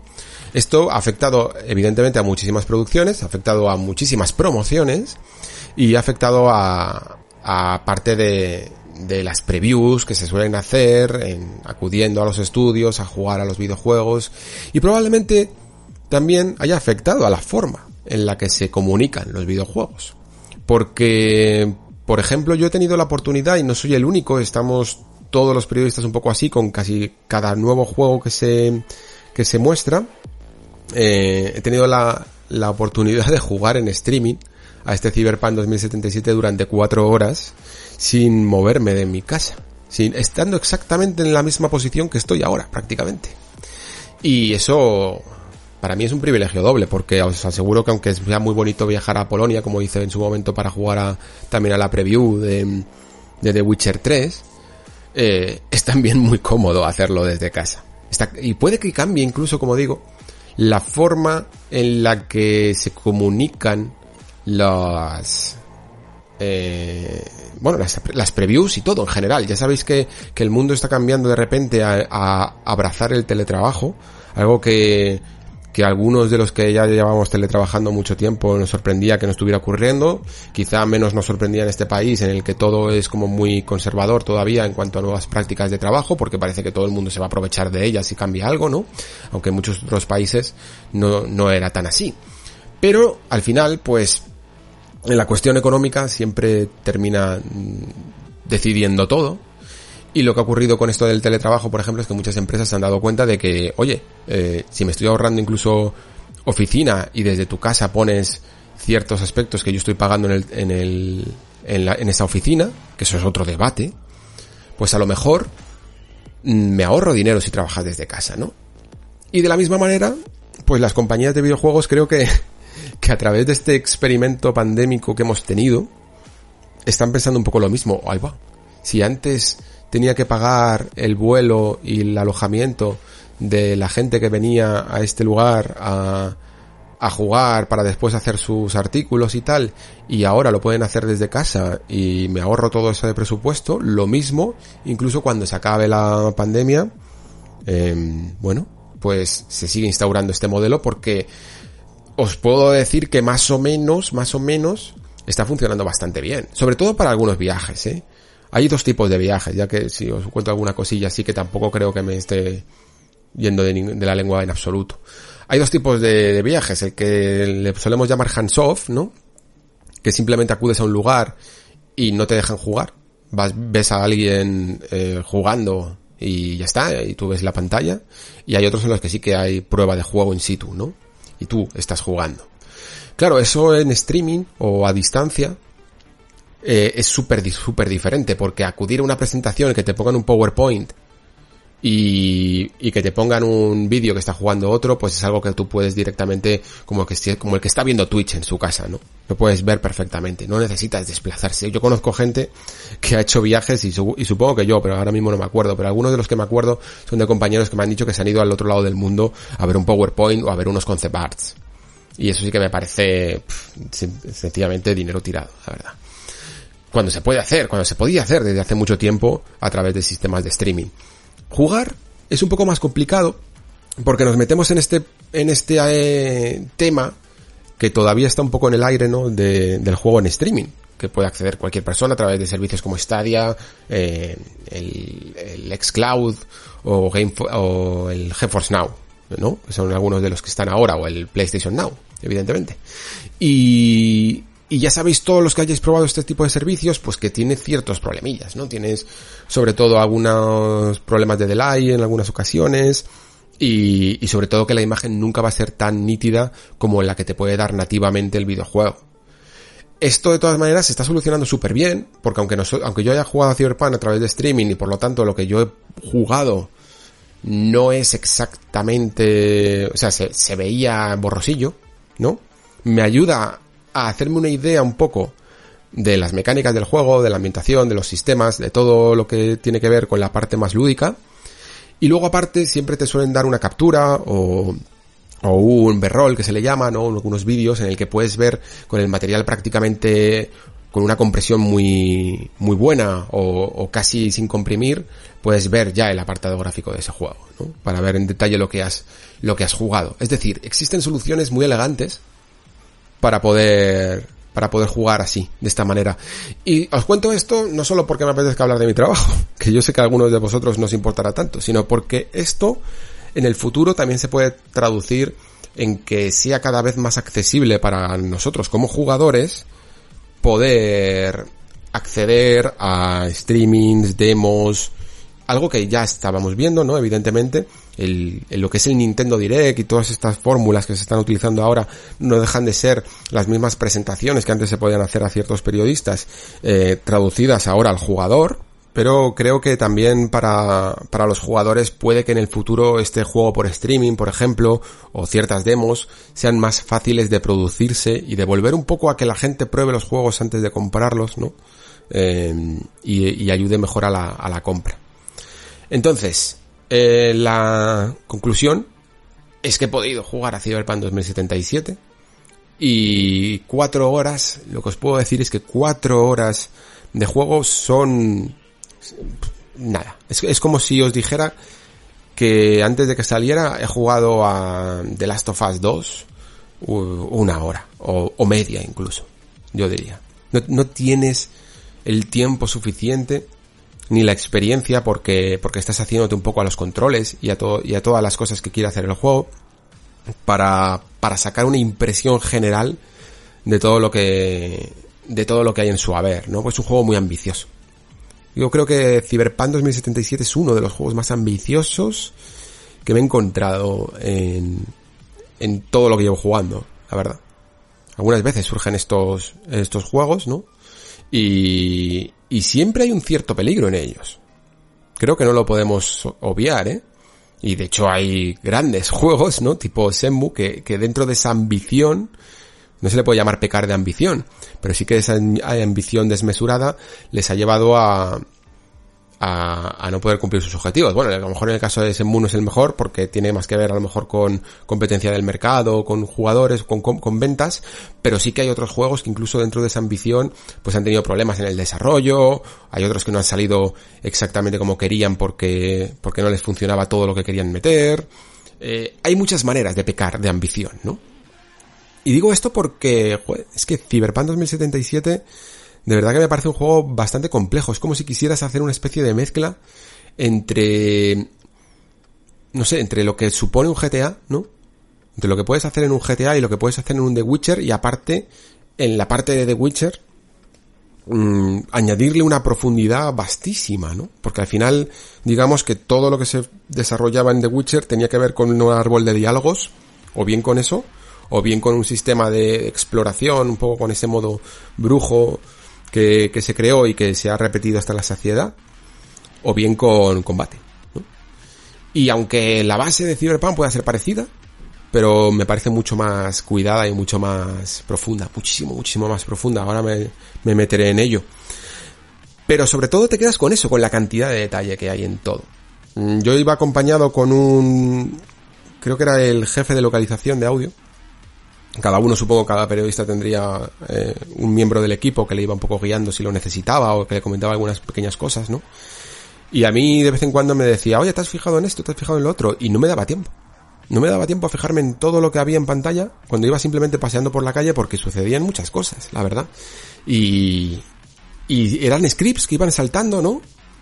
A medida que tú ibas pasando, enganchaban eso que llamamos ahora mismo narrativa emergente. Ya sabéis que de repente vas por, en Red Dead Redemption 2 con tu caballo y aparece un tipo que está arreglándole la, la, herradura al caballo y le pega una coza y le mata. Y ese te lo encuentras un par de veces. Son esos scripts que están metiendo últimamente los mundos abiertos y que le dan como mucha mucho dinamismo a estos mundos. Parece que te están ocurriendo las cosas únicamente a ti, porque eso puede suceder en cualquier lugar, ¿no? Y de este tipo de cosas eh, hay tantas, porque hay muchos lugares en los que hay concentración de NPCs, que, que, no sé si puedes llegar a ver todas en, por que juegues una partida tras otra, tras otra. Yo, por ejemplo, me encontré a unas chicas que mientras que yo estaba hablando con un personaje conspiranoico de estos que te dicen que, que tus implantes eh, son la herramienta del gobierno para espiarte, ¿no? Eh, pues aparecieron dos chicas, las típicas eh, adolescentes que van por ahí con el móvil y diciendo, guau, mira, un conspiranoico como los de la tele, no sé qué. Y se ponían a hacer selfies y una le hacía fotos a la otra y la otra ponía posturitas un poco así en plan a lo japonesa y, y se largaban como si nada, ¿no? Como si hubiera sido una atracción turística. Y realmente no, no hay una misión ahí, ni, ni nada, ¿eh? Era sencillamente un diálogo que aparecía porque sí y desaparecía. Y podías haberlo visto, o podías no haberlo visto. Si hubieras pasado a lo mejor por ese momento y hubieras activado el script y hubieras seguido corriendo, mm, no lo hubieras... no, sé si te lo hubieras vuelto a encontrar, la verdad. Creo que CD Projekt es una maestra en esto. Es lo que le llamamos world building, ¿no? O el lore, también lo conocemos. Lo que pasa es que esto no tiene lore.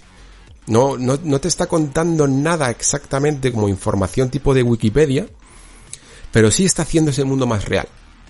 CD Projekt tiene una obsesión brutal por crear mundos completamente inmersivos, ¿no? Y yo de hecho siempre tenía una cierta, no sé, una, una especie de cierta animadversión a la palabra inmersivo, porque no sé exactamente si es la correcta.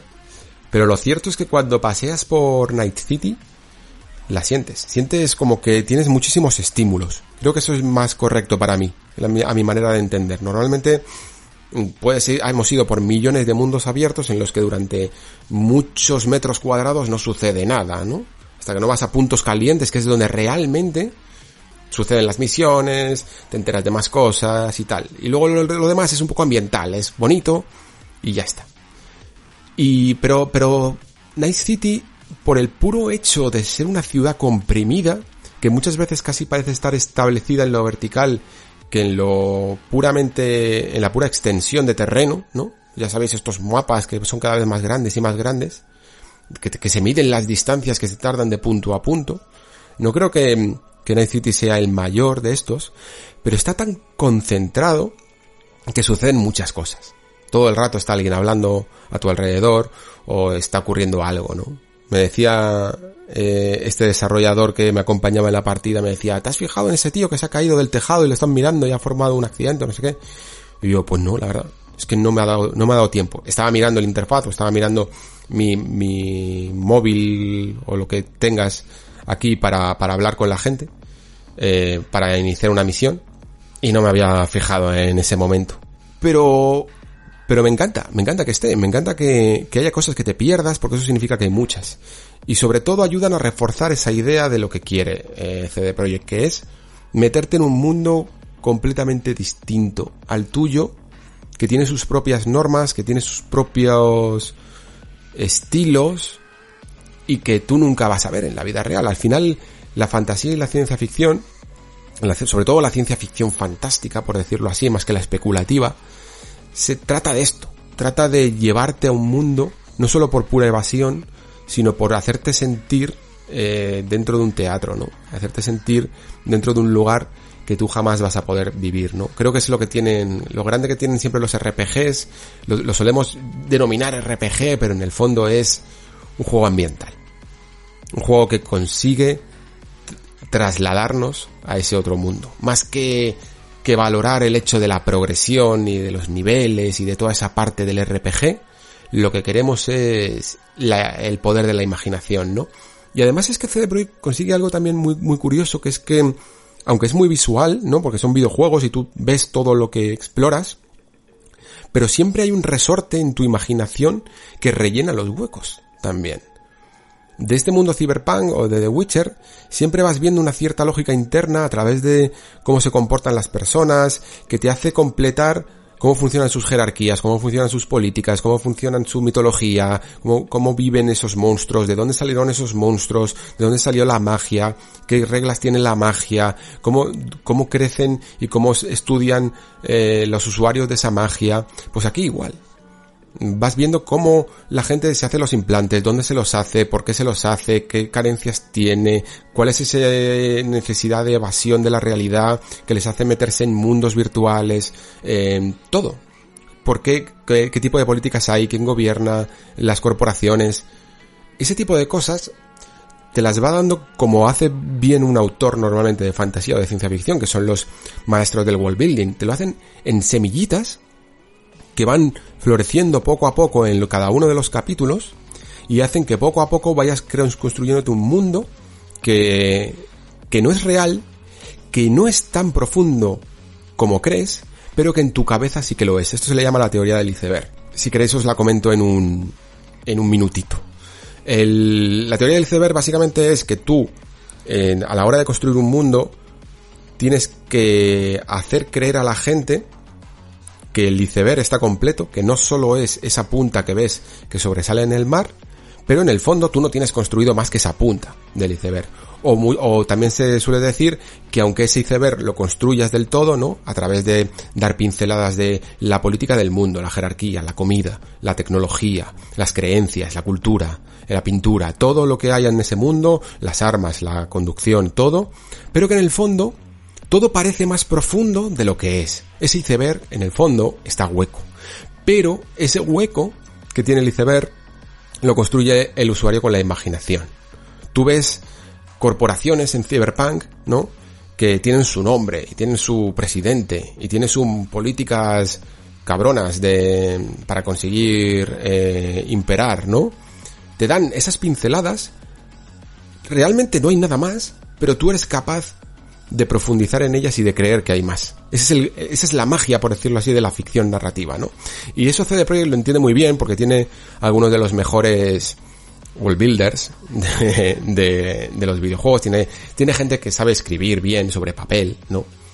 Y que hace que sus mundos tengan ese realismo, ¿no? Gracias a, a, a saber dar ese detalle, normalmente siempre eh, se apoya en un buen material base, en la obra de Sapkowski en, en, The Witcher, ¿no?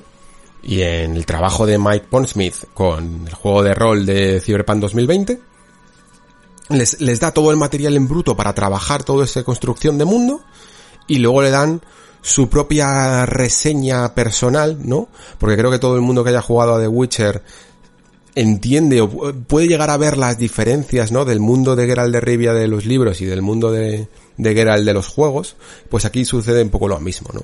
Le dan esa visión personal porque no les gusta sencillamente replicar el trabajo ajeno. Les gusta tener una buena base con la que trabajar. Pero les gusta mmm, darle todavía mucha más profundidad y, y, actualizarla incluso un poco en algunos casos, ¿no? Y en las cuatro horas que jugué, eso fue una de las cosas que más me llamó la atención, que que independientemente de, hacia qué lugar fueran las misiones, independientemente de, de lo que estuviera ocurriendo, del, de, del combate, de la progresión, del juego de rol que hay detrás, ¿no? Eh, había siempre esa sensación magnífica de estar completamente imbuido en un mundo muy muy atractivo y que quieres todo el rato saber más. Eso ya se nota en el videojuego. Otra de las cosas que se notan es una mejora en en las misiones, en el planteamiento de las misiones, en la composición de escenas de las misiones. The Witcher 3 es ahora mismo todavía eh, uno de los mejores juegos de rol de la generación porque tenía un, un planteamiento de misiones muy bueno desde el punto de vista eh, puramente literario. Es decir, tú ibas a hacer una misión, la misión secundaria o principal, la que quisieras, y en el fondo te cautivaba por lo que estabas leyendo en los subtítulos o escuchando bien, eh, si sabes inglés, evidentemente. Y, y era una base puramente de guion, ¿no? Estaban muy bien escritas, siempre decimos lo mismo, ¿no? Las misiones de, de The Witcher 3 están muy bien escritas y las historias son muy atractivas. ¿Por qué? ¿Por qué decimos eso así, de esta manera, formulada? Porque en el fondo la composición de la escena, tanto jugable como audiovisualmente, no es del todo magnífica. ¿Qué tenemos en The Witcher 3? Tenemos un clásico plano contra plano a la hora de hablar los personajes, pues como herencia prácticamente de la forma que, que hacía BioWare sus juegos, sobre todo con Mass Effect, ¿no? O con Dragon Age también. Hacía un plano contra plano, dos personajes hablando y punto. Y como máximo, si la misión era principal, bueno, los, los personajes se movían un poquito, eh, se veía algún detalle, o se veía un cuadro que estaban mirando, o algo que estaban cogiendo, pero en general la escena siempre, siempre era muy similar. muy muy parecida.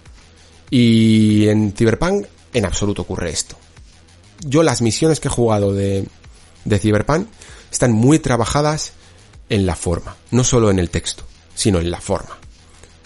Hasta el punto de, por ejemplo, empezar una misión, os puedo contar un poco el planteamiento de la misión más llamativa que jugué, que es muy, que es prácticamente la misma que visteis en el vídeo, en el primer vídeo gameplay, pero es una parte que no se vio, ¿no? Es una en la que tienes que buscar a una tipa que está en una especie de local, ¿no? Que, que se llama, que es un local de brain dance, ¿no? Que lo que quieren hacer es una especie de experiencia virtual como de realidad virtual, pero que también es sensitiva. Es decir, no solo ves a través de esas gafas que te ponen, ¿no? Sino que también sientes. Estás completamente metido dentro de, de lo que se ha sido la grabación. Evidentemente esto tiene casi siempre mucha derivación pornográfica, porque, porque lo que quieren sentir son experiencias pues muy extremas corporalmente, ¿no? Em, la cuestión es que tú conoces a este personaje en un bar, mientras que estás hablando con el camarero preguntando por, por esta chica en la barra.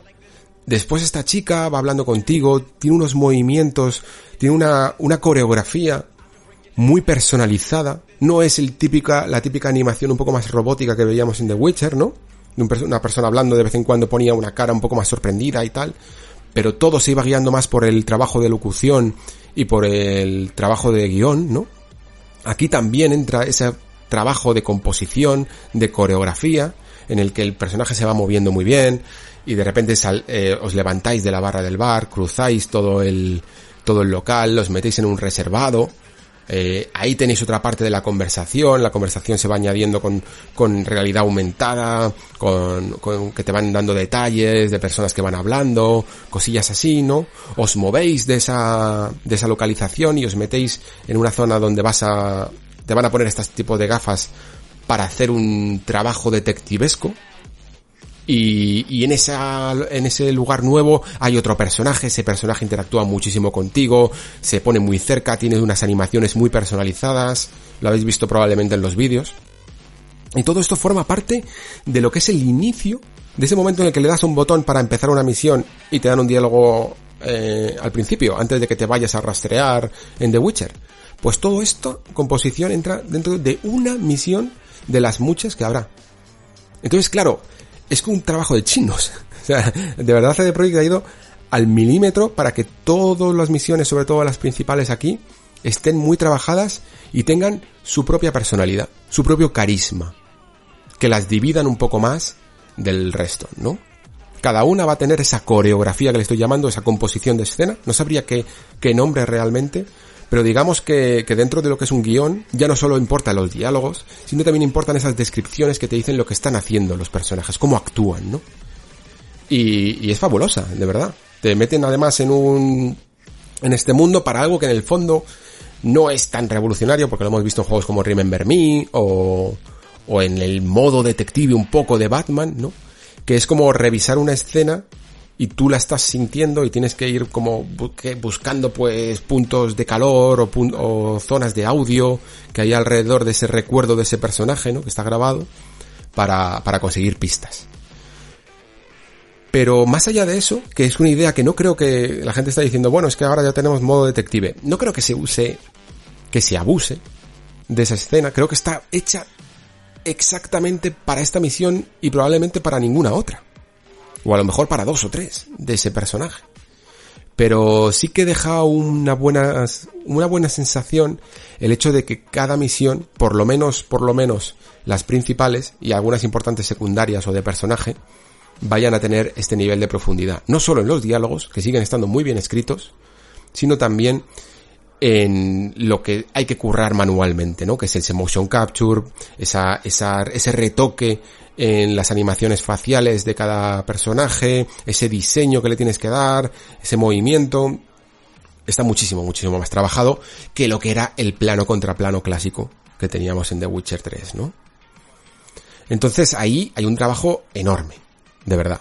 Un trabajo que se nota muy, muy profundo y que si se antoja un juego tan casi tan largo como The Witcher 3, la verdad es que entiendo la ambición desmedida Y, y bueno, y el trabajo que les ha costado de muchísimos, muchísimos años a CD Projekt. Fijaos, antes estaba hablando en la primera parte del programa, pues que, que los juegos quizá no deberían de tener un desarrollo tan largo, ¿no? Al fin y al cabo, CD Projekt, a lo mejor desde sus inicios, nosotros lo, lo empezamos a oír con Cyberpunk eh, desde 2013 más o menos, que vimos ese tráiler CG.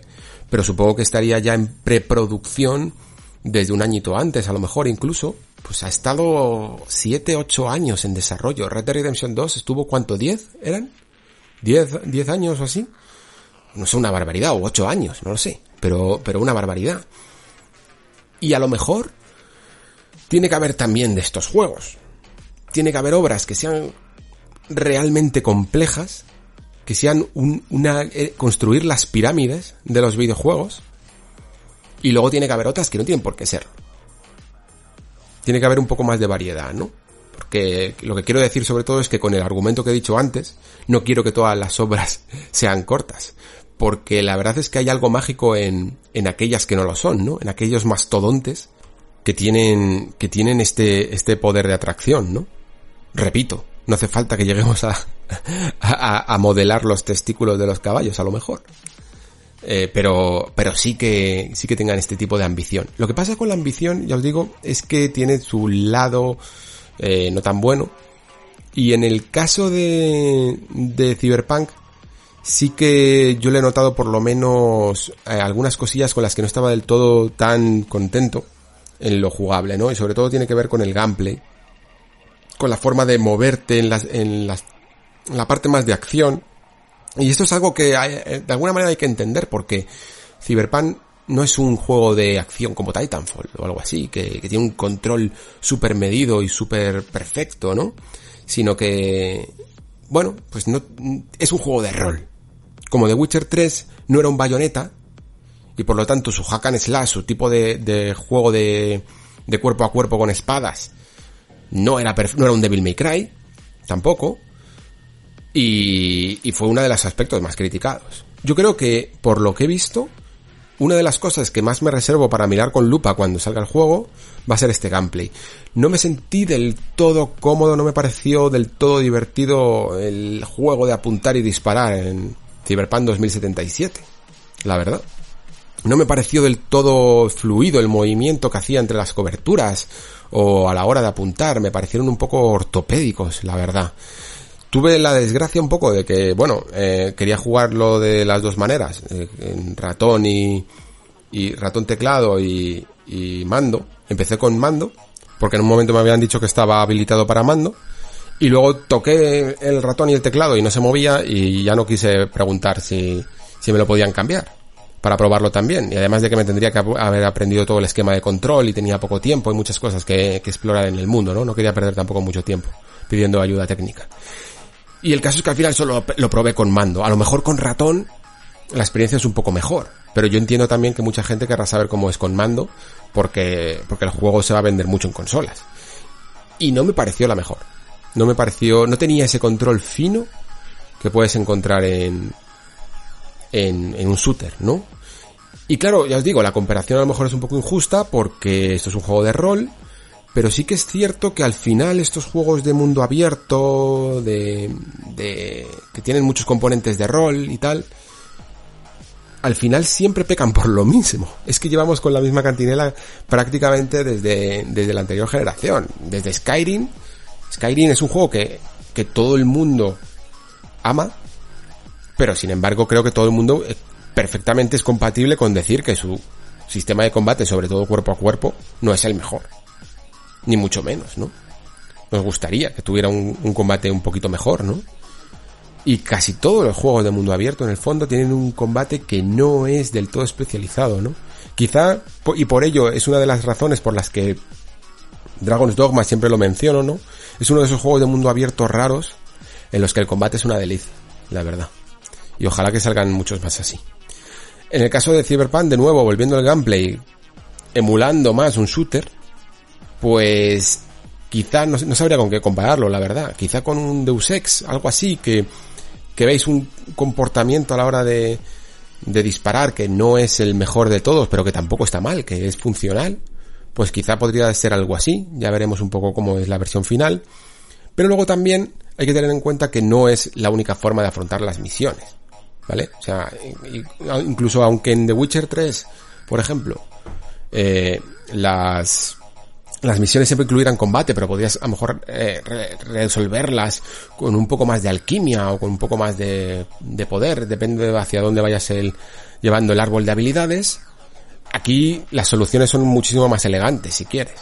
Tienes una parte de sigilo y tienes una parte de, como bueno, de hackeo, ya podemos llamar así, de, de, aprovechar un poco todos los implantes que tienes y, y la manera de, de meterte un poco en, en los implantes de los demás y en, y en los dispositivos electrónicos que hay a tu alrededor y que en el fondo cumplen con las básicas eh, clases de todo juego de rol, ¿no? La, el bárbaro sería el que combate combate puro y duro, el ladrón pícaro sigilo y el mago sería el hackeo de toda la vida, ¿no? Al fin y al cabo también se está basando en un juego de rol clásico como este Cyberpunk 2020.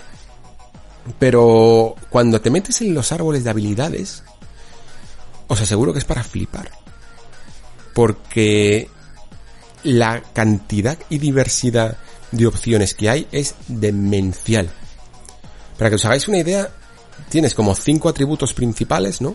No me acuerdo exactamente cuáles eran, pero digamos constitución, carisma, inteligencia, ese tipo de cosas, ¿no? Pero destreza o agilidad, fuerza. Pero dentro de cada uno de ellos tienes como 21, 21 habilidades que desbloquear, ¿no? Y dices tú, joder, 21 habilidades por, por 5 ya son bastante habilidades para desbloquear, pero te das cuenta de que esas 21 habilidades forman parte de una subpestaña dentro de los atributos y dentro de cada uno de los atributos hay como 3 o 4 pestañas de esas con 20 o 21 habilidades. Entonces, si te pones a hacer cuentas, la cantidad de personalización que puedes hacer, tu clase va a quedar tan personalizada en exactamente lo que quieras fomentar. Si quieres hacerte una mezcla de, de tío que hackea, pero que usa un poco de sigilo, pero que a la vez usa espadas y reniega de las armas de fuego, pues lo puedes hacer. Hay muchas maneras más de, de afrontar el combate que sencillamente metiéndote en coberturas y pegando tiros, aunque ojo, hay algunos momentos en los que me ha parecido, tengo que, eso es el punto que tengo que, investigar bien, hasta qué punto puedes llegar a ser creativo con todas estas habilidades y pasar un poco de disparar si no quieres, ¿no? Sí que he visto que puedes planificar bien ciertas ciertas acciones, ¿no? Por ejemplo, hay una muy básica que sería eh, hackear a un enemigo que hace que le llame a otro, se juntan los dos y cuando están juntos hackeas la granada que tiene un enemigo y explotan y, y, matas a dos. Pues eso sería como un plan básico de empezar un combate antes de que las cosas se pongan serias, ¿no? Luego podrías rematar de una manera de acción o combinar con sigilo o sacar ese látigo que hemos visto o las katanas de los brazos, ¿no? Dependiendo un poco. Si es cierto que, por ejemplo, los mapas en los que yo he luchado me han parecido no del todo perfectamente diseñados para hacerlo en sigilo. Al final me parecía demasiado fácil que te descubrieran. Y tengo también que, que echarle un vistazo a los que quieran jugar así, ¿no? Pero al menos las posibilidades están ahí. Y además esto muchas veces ocurre que en estas demos no está del todo medido. Y a veces resulta que, eres demasiado poderoso y a veces resulta que, que no lo eres, ¿no? Que, que los enemigos te sacan unos cuantos niveles. Todavía no está del todo medido esto. Entonces me apunto ese, esa parte del combate, ¿no? Y del gameplay para ver exactamente qué, qué es el, cuál es el trabajo final, cuál es el resultado final. Sabemos que además por la trayectoria de CD Projekt siempre los combates eh, han sido una de las cosas más criticadas, ¿no? En general todo el mundo está muy contento con la ambientación, con la historia, con las misiones y tal, con el contenido. Pero el combate algunas veces se puede hacer repetitivo o también ortopédico. Y es uno de los puntos tiene que mejorar CD Projekt, ¿no? Así que hay que mirarlo bien. Y luego, otra de las cosas que me ha gustado es, en general, que han seguido un, un patrón que a mí siempre me llama mucho, que siempre me gusta, que es este de Dragon Age Origins, ¿no? En el que de alguna manera tienes tu origen de personaje en base a la clase que, que hayas elegido. Tú tienes poder y decisión para llevarlo, como os digo, hacia cuerpo a cuerpo, eh, tiros, sigilo o hackeo, pero aparte tienes un origen de historia, ¿no? De quién eres como personaje, qué tipo de V eres dentro de ese mundo, ¿no? Que tiene más que ver con, con las facciones que hay en este mundo. Y aunque creo que en el libro había como más, pero aquí me parece que se ha simplificado en tres.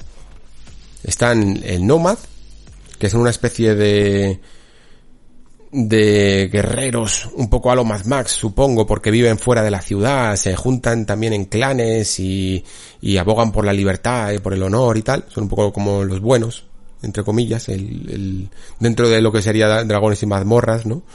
Eh, luego están los Street Kids, que sí que son pues los, los que viven en la ciudad pero en los suburbios, que tienen una moral un poco más gris, ¿no?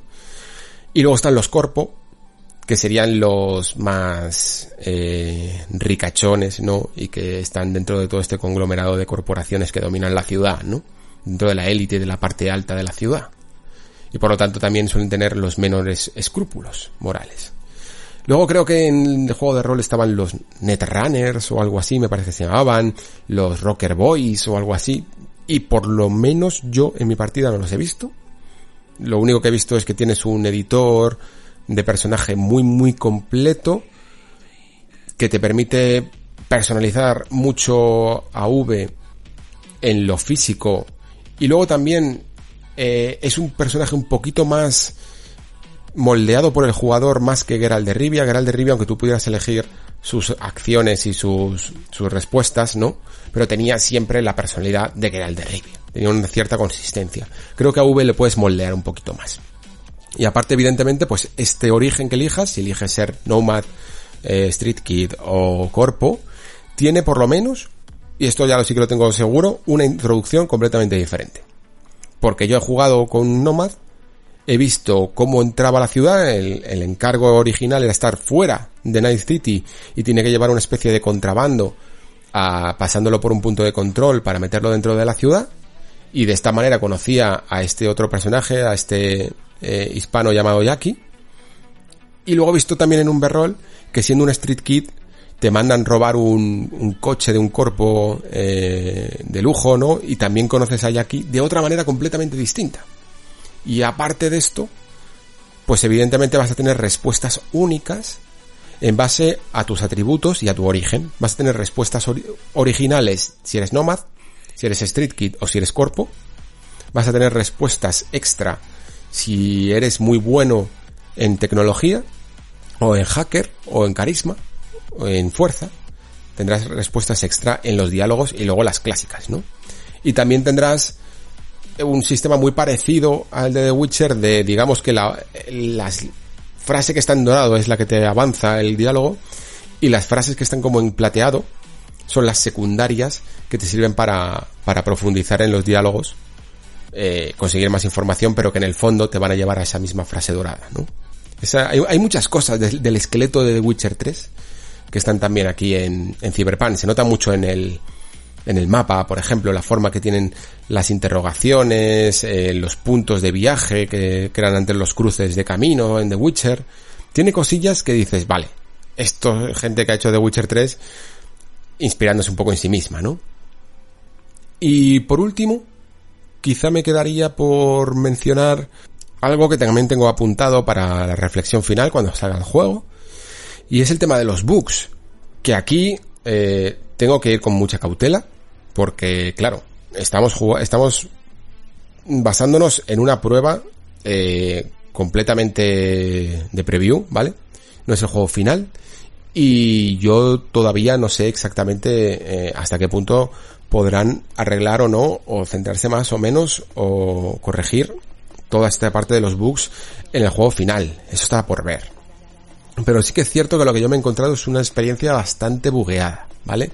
Hay dos tipos de bugs, unos que no me importan, que suelen ser graves, pero por ser graves sé que se van a corregir, como por ejemplo, yo que sé, pues hay un momento en el que tú sacas el arma, puedes sacar el arma como con el botón de disparo, ¿no? tienes otro botón también, pero seleccionando el arma que quieres, pero si le das al botón de disparo también sacas rápidamente el arma. Y había veces que no me sacaba el arma. Y eso sé que va a corregirse porque es que eso directamente es una línea roja. Eso nunca ha llegado a una versión final. Pero luego tienes estos tipos bugs, de bugs de GTA, por decirlo así, o de cualquier mundo abierto, ¿no? que suelen pasar en, el, en los caminos preestablecidos que tienen los, los NPCs, que cuando, en el momento en el que hay un objeto que se interpone en ese camino, crea una serie de catastróficas desdichas que culminan en todo tipo de atascos y accidentes de tráfico, ¿no?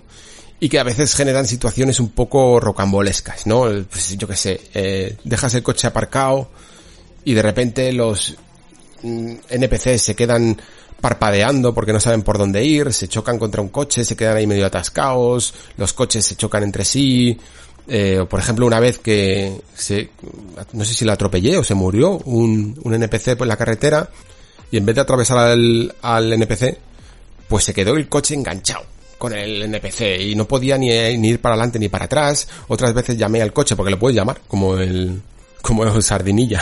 Lo puedes llamar para que venga solo. Y el coche de repente desapareció debajo de la carretera.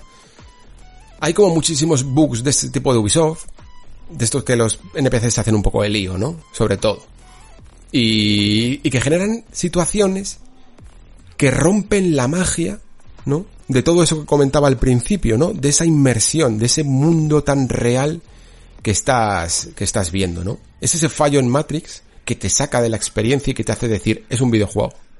No es Night City, no es real. Tú estás completamente inmerso en ella y por eso es tan importante que este tipo de experiencias estén bien pulidas. Si la razón por la que Cyberpunk se ha retrasado es esta, eh, me parece perfectamente válida y lógica. Y creo que de hecho el retraso que hubo de mayo a septiembre es este. Es muchos bugs que tienen que corregir. El retraso de septiembre a noviembre creo que tiene más que ver con, con realizar ya un, un lanzamiento intergeneracional y preparar la versión eh, de nueva generación, aunque luego tenga mejoras más adelante, pero, pero tenerla preparada, lista en cajas y en, y optimizada, ¿no? Aunque sea en resolución y, frames por segundo. Pero, pero tienen que cuidar los bugs, ¿eh? Tienen que cuidar los bugs. Yo pregunté qué build era, de cuánta, qué fecha tenía, me dijeron que era de esta misma semana. Y aunque el juego, por, por otro lado, funcionaba bien, ¿no? Pero todo lo que tenía que ver con, sobre todo con NPCs, con ese tipo de cosas, estaban un poquito, un poquito eh, verdes, la verdad.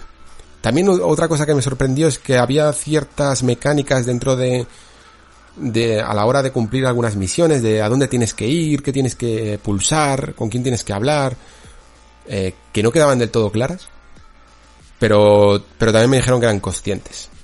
Así que, básicamente, el resumen es ese. El resumen es que, por un lado, Mm, hay que echar un ojo al, game, al gameplay. Eh, cuando salga cuando salga el juego, a todo el juego con armas, a todo el sistema de apuntado y disparo, toda esa parte más de acción pura, ¿no? Eh, hay que echar un ojo también a los bugs. Y luego, que cuatro horas no son nada en Cyberpunk. Este es un juego para echarle horas.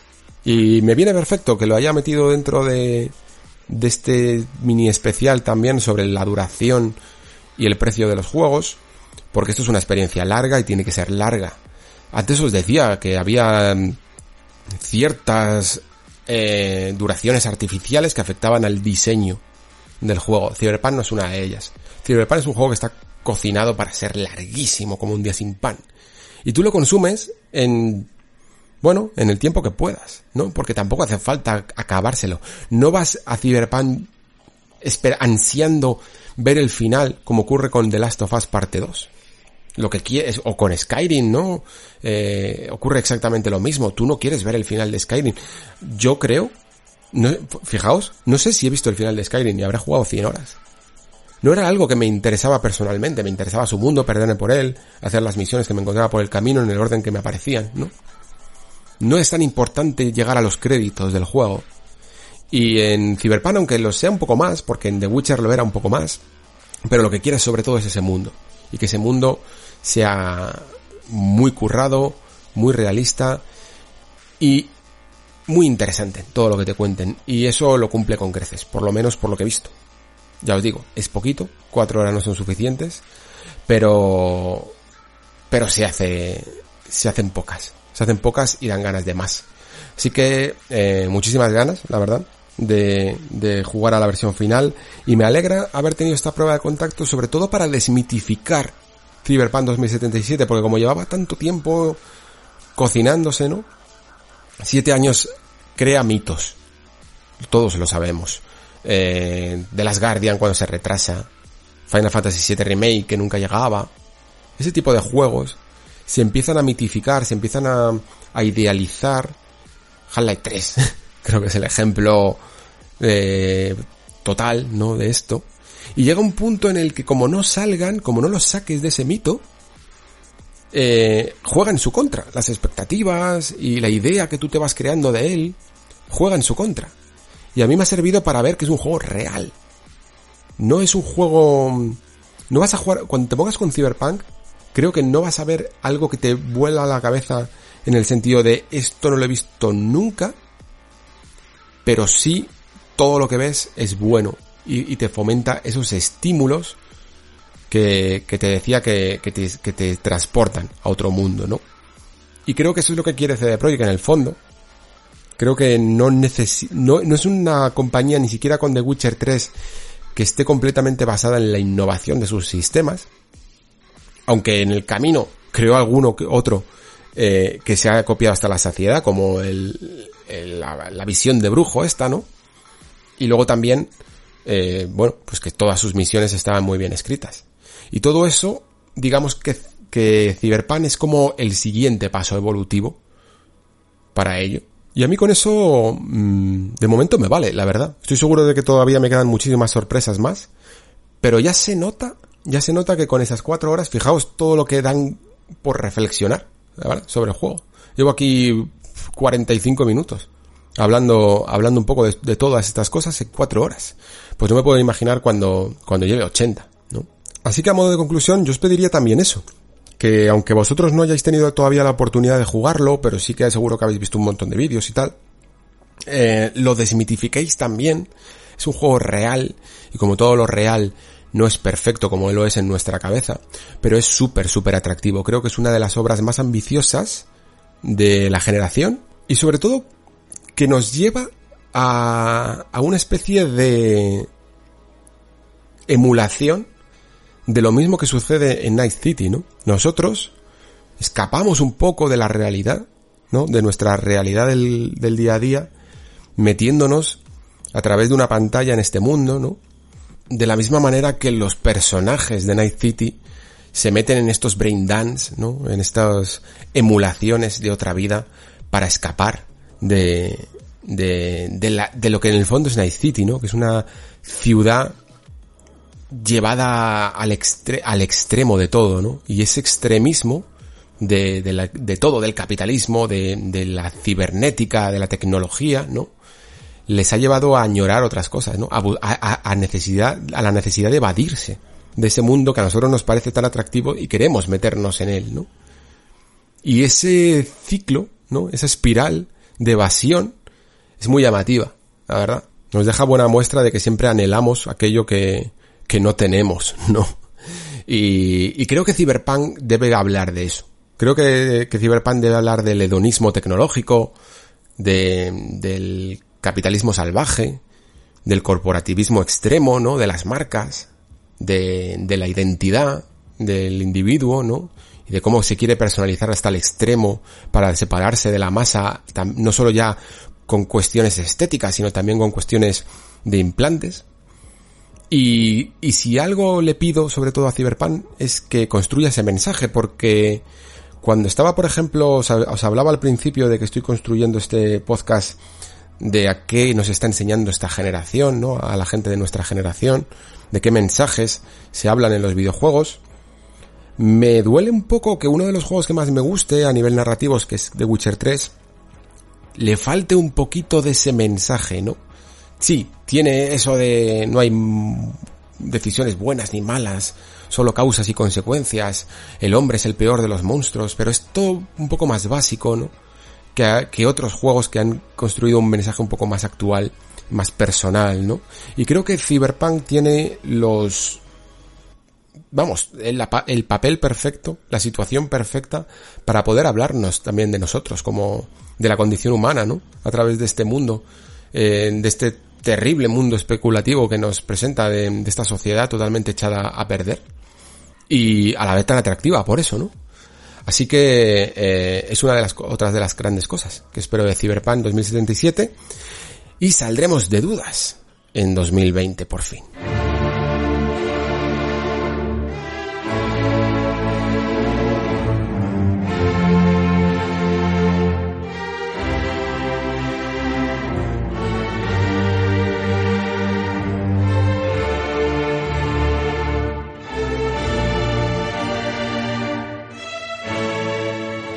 Y hasta aquí el nexo de hoy. Al final han sido, yo diría que otras casi dos horitas, más o menos estamos ahí en la media.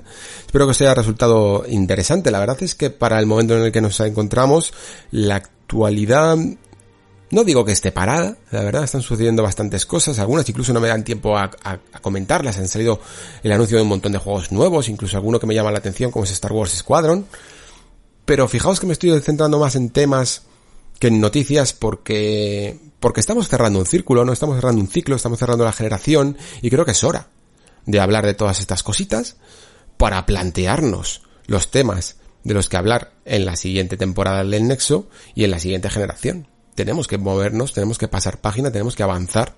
Y lo que más estoy viendo este año es que se están poniendo un poco esos temas que, que en el futuro se van a, se van a tratar en la siguiente generación, no solo de los gráficos, ¿no? Así que todavía nos queda un poco de andanza para esta segunda temporada del Nexo. Espero que la estéis disfrutando, espero que los nuevos que habéis entrado estas últimas semanas, sobre todo con, con ese especial de The Last of Us, porque sé que me ha escrito mucha gente que, que, ha escuchado el programa por primera vez y le ha gustado. Espero que os guste un poco el tono también de los programas que no son simplemente especial de videojuegos. Ya sé que es un, un podcast muy diferente quizá a, al que se suele realizar en, en otros de mis compañeros, pero espero que también os guste, os dinamice un poco vuestros días y os ayude a reflexionar sobre la industria. Hasta aquí el programa de hoy. Eh, muchísimas gracias, como siempre digo, por escuchar. Muchísimas gracias por estar ahí. Se despide Alejandro Pascual. Hasta el próximo programa.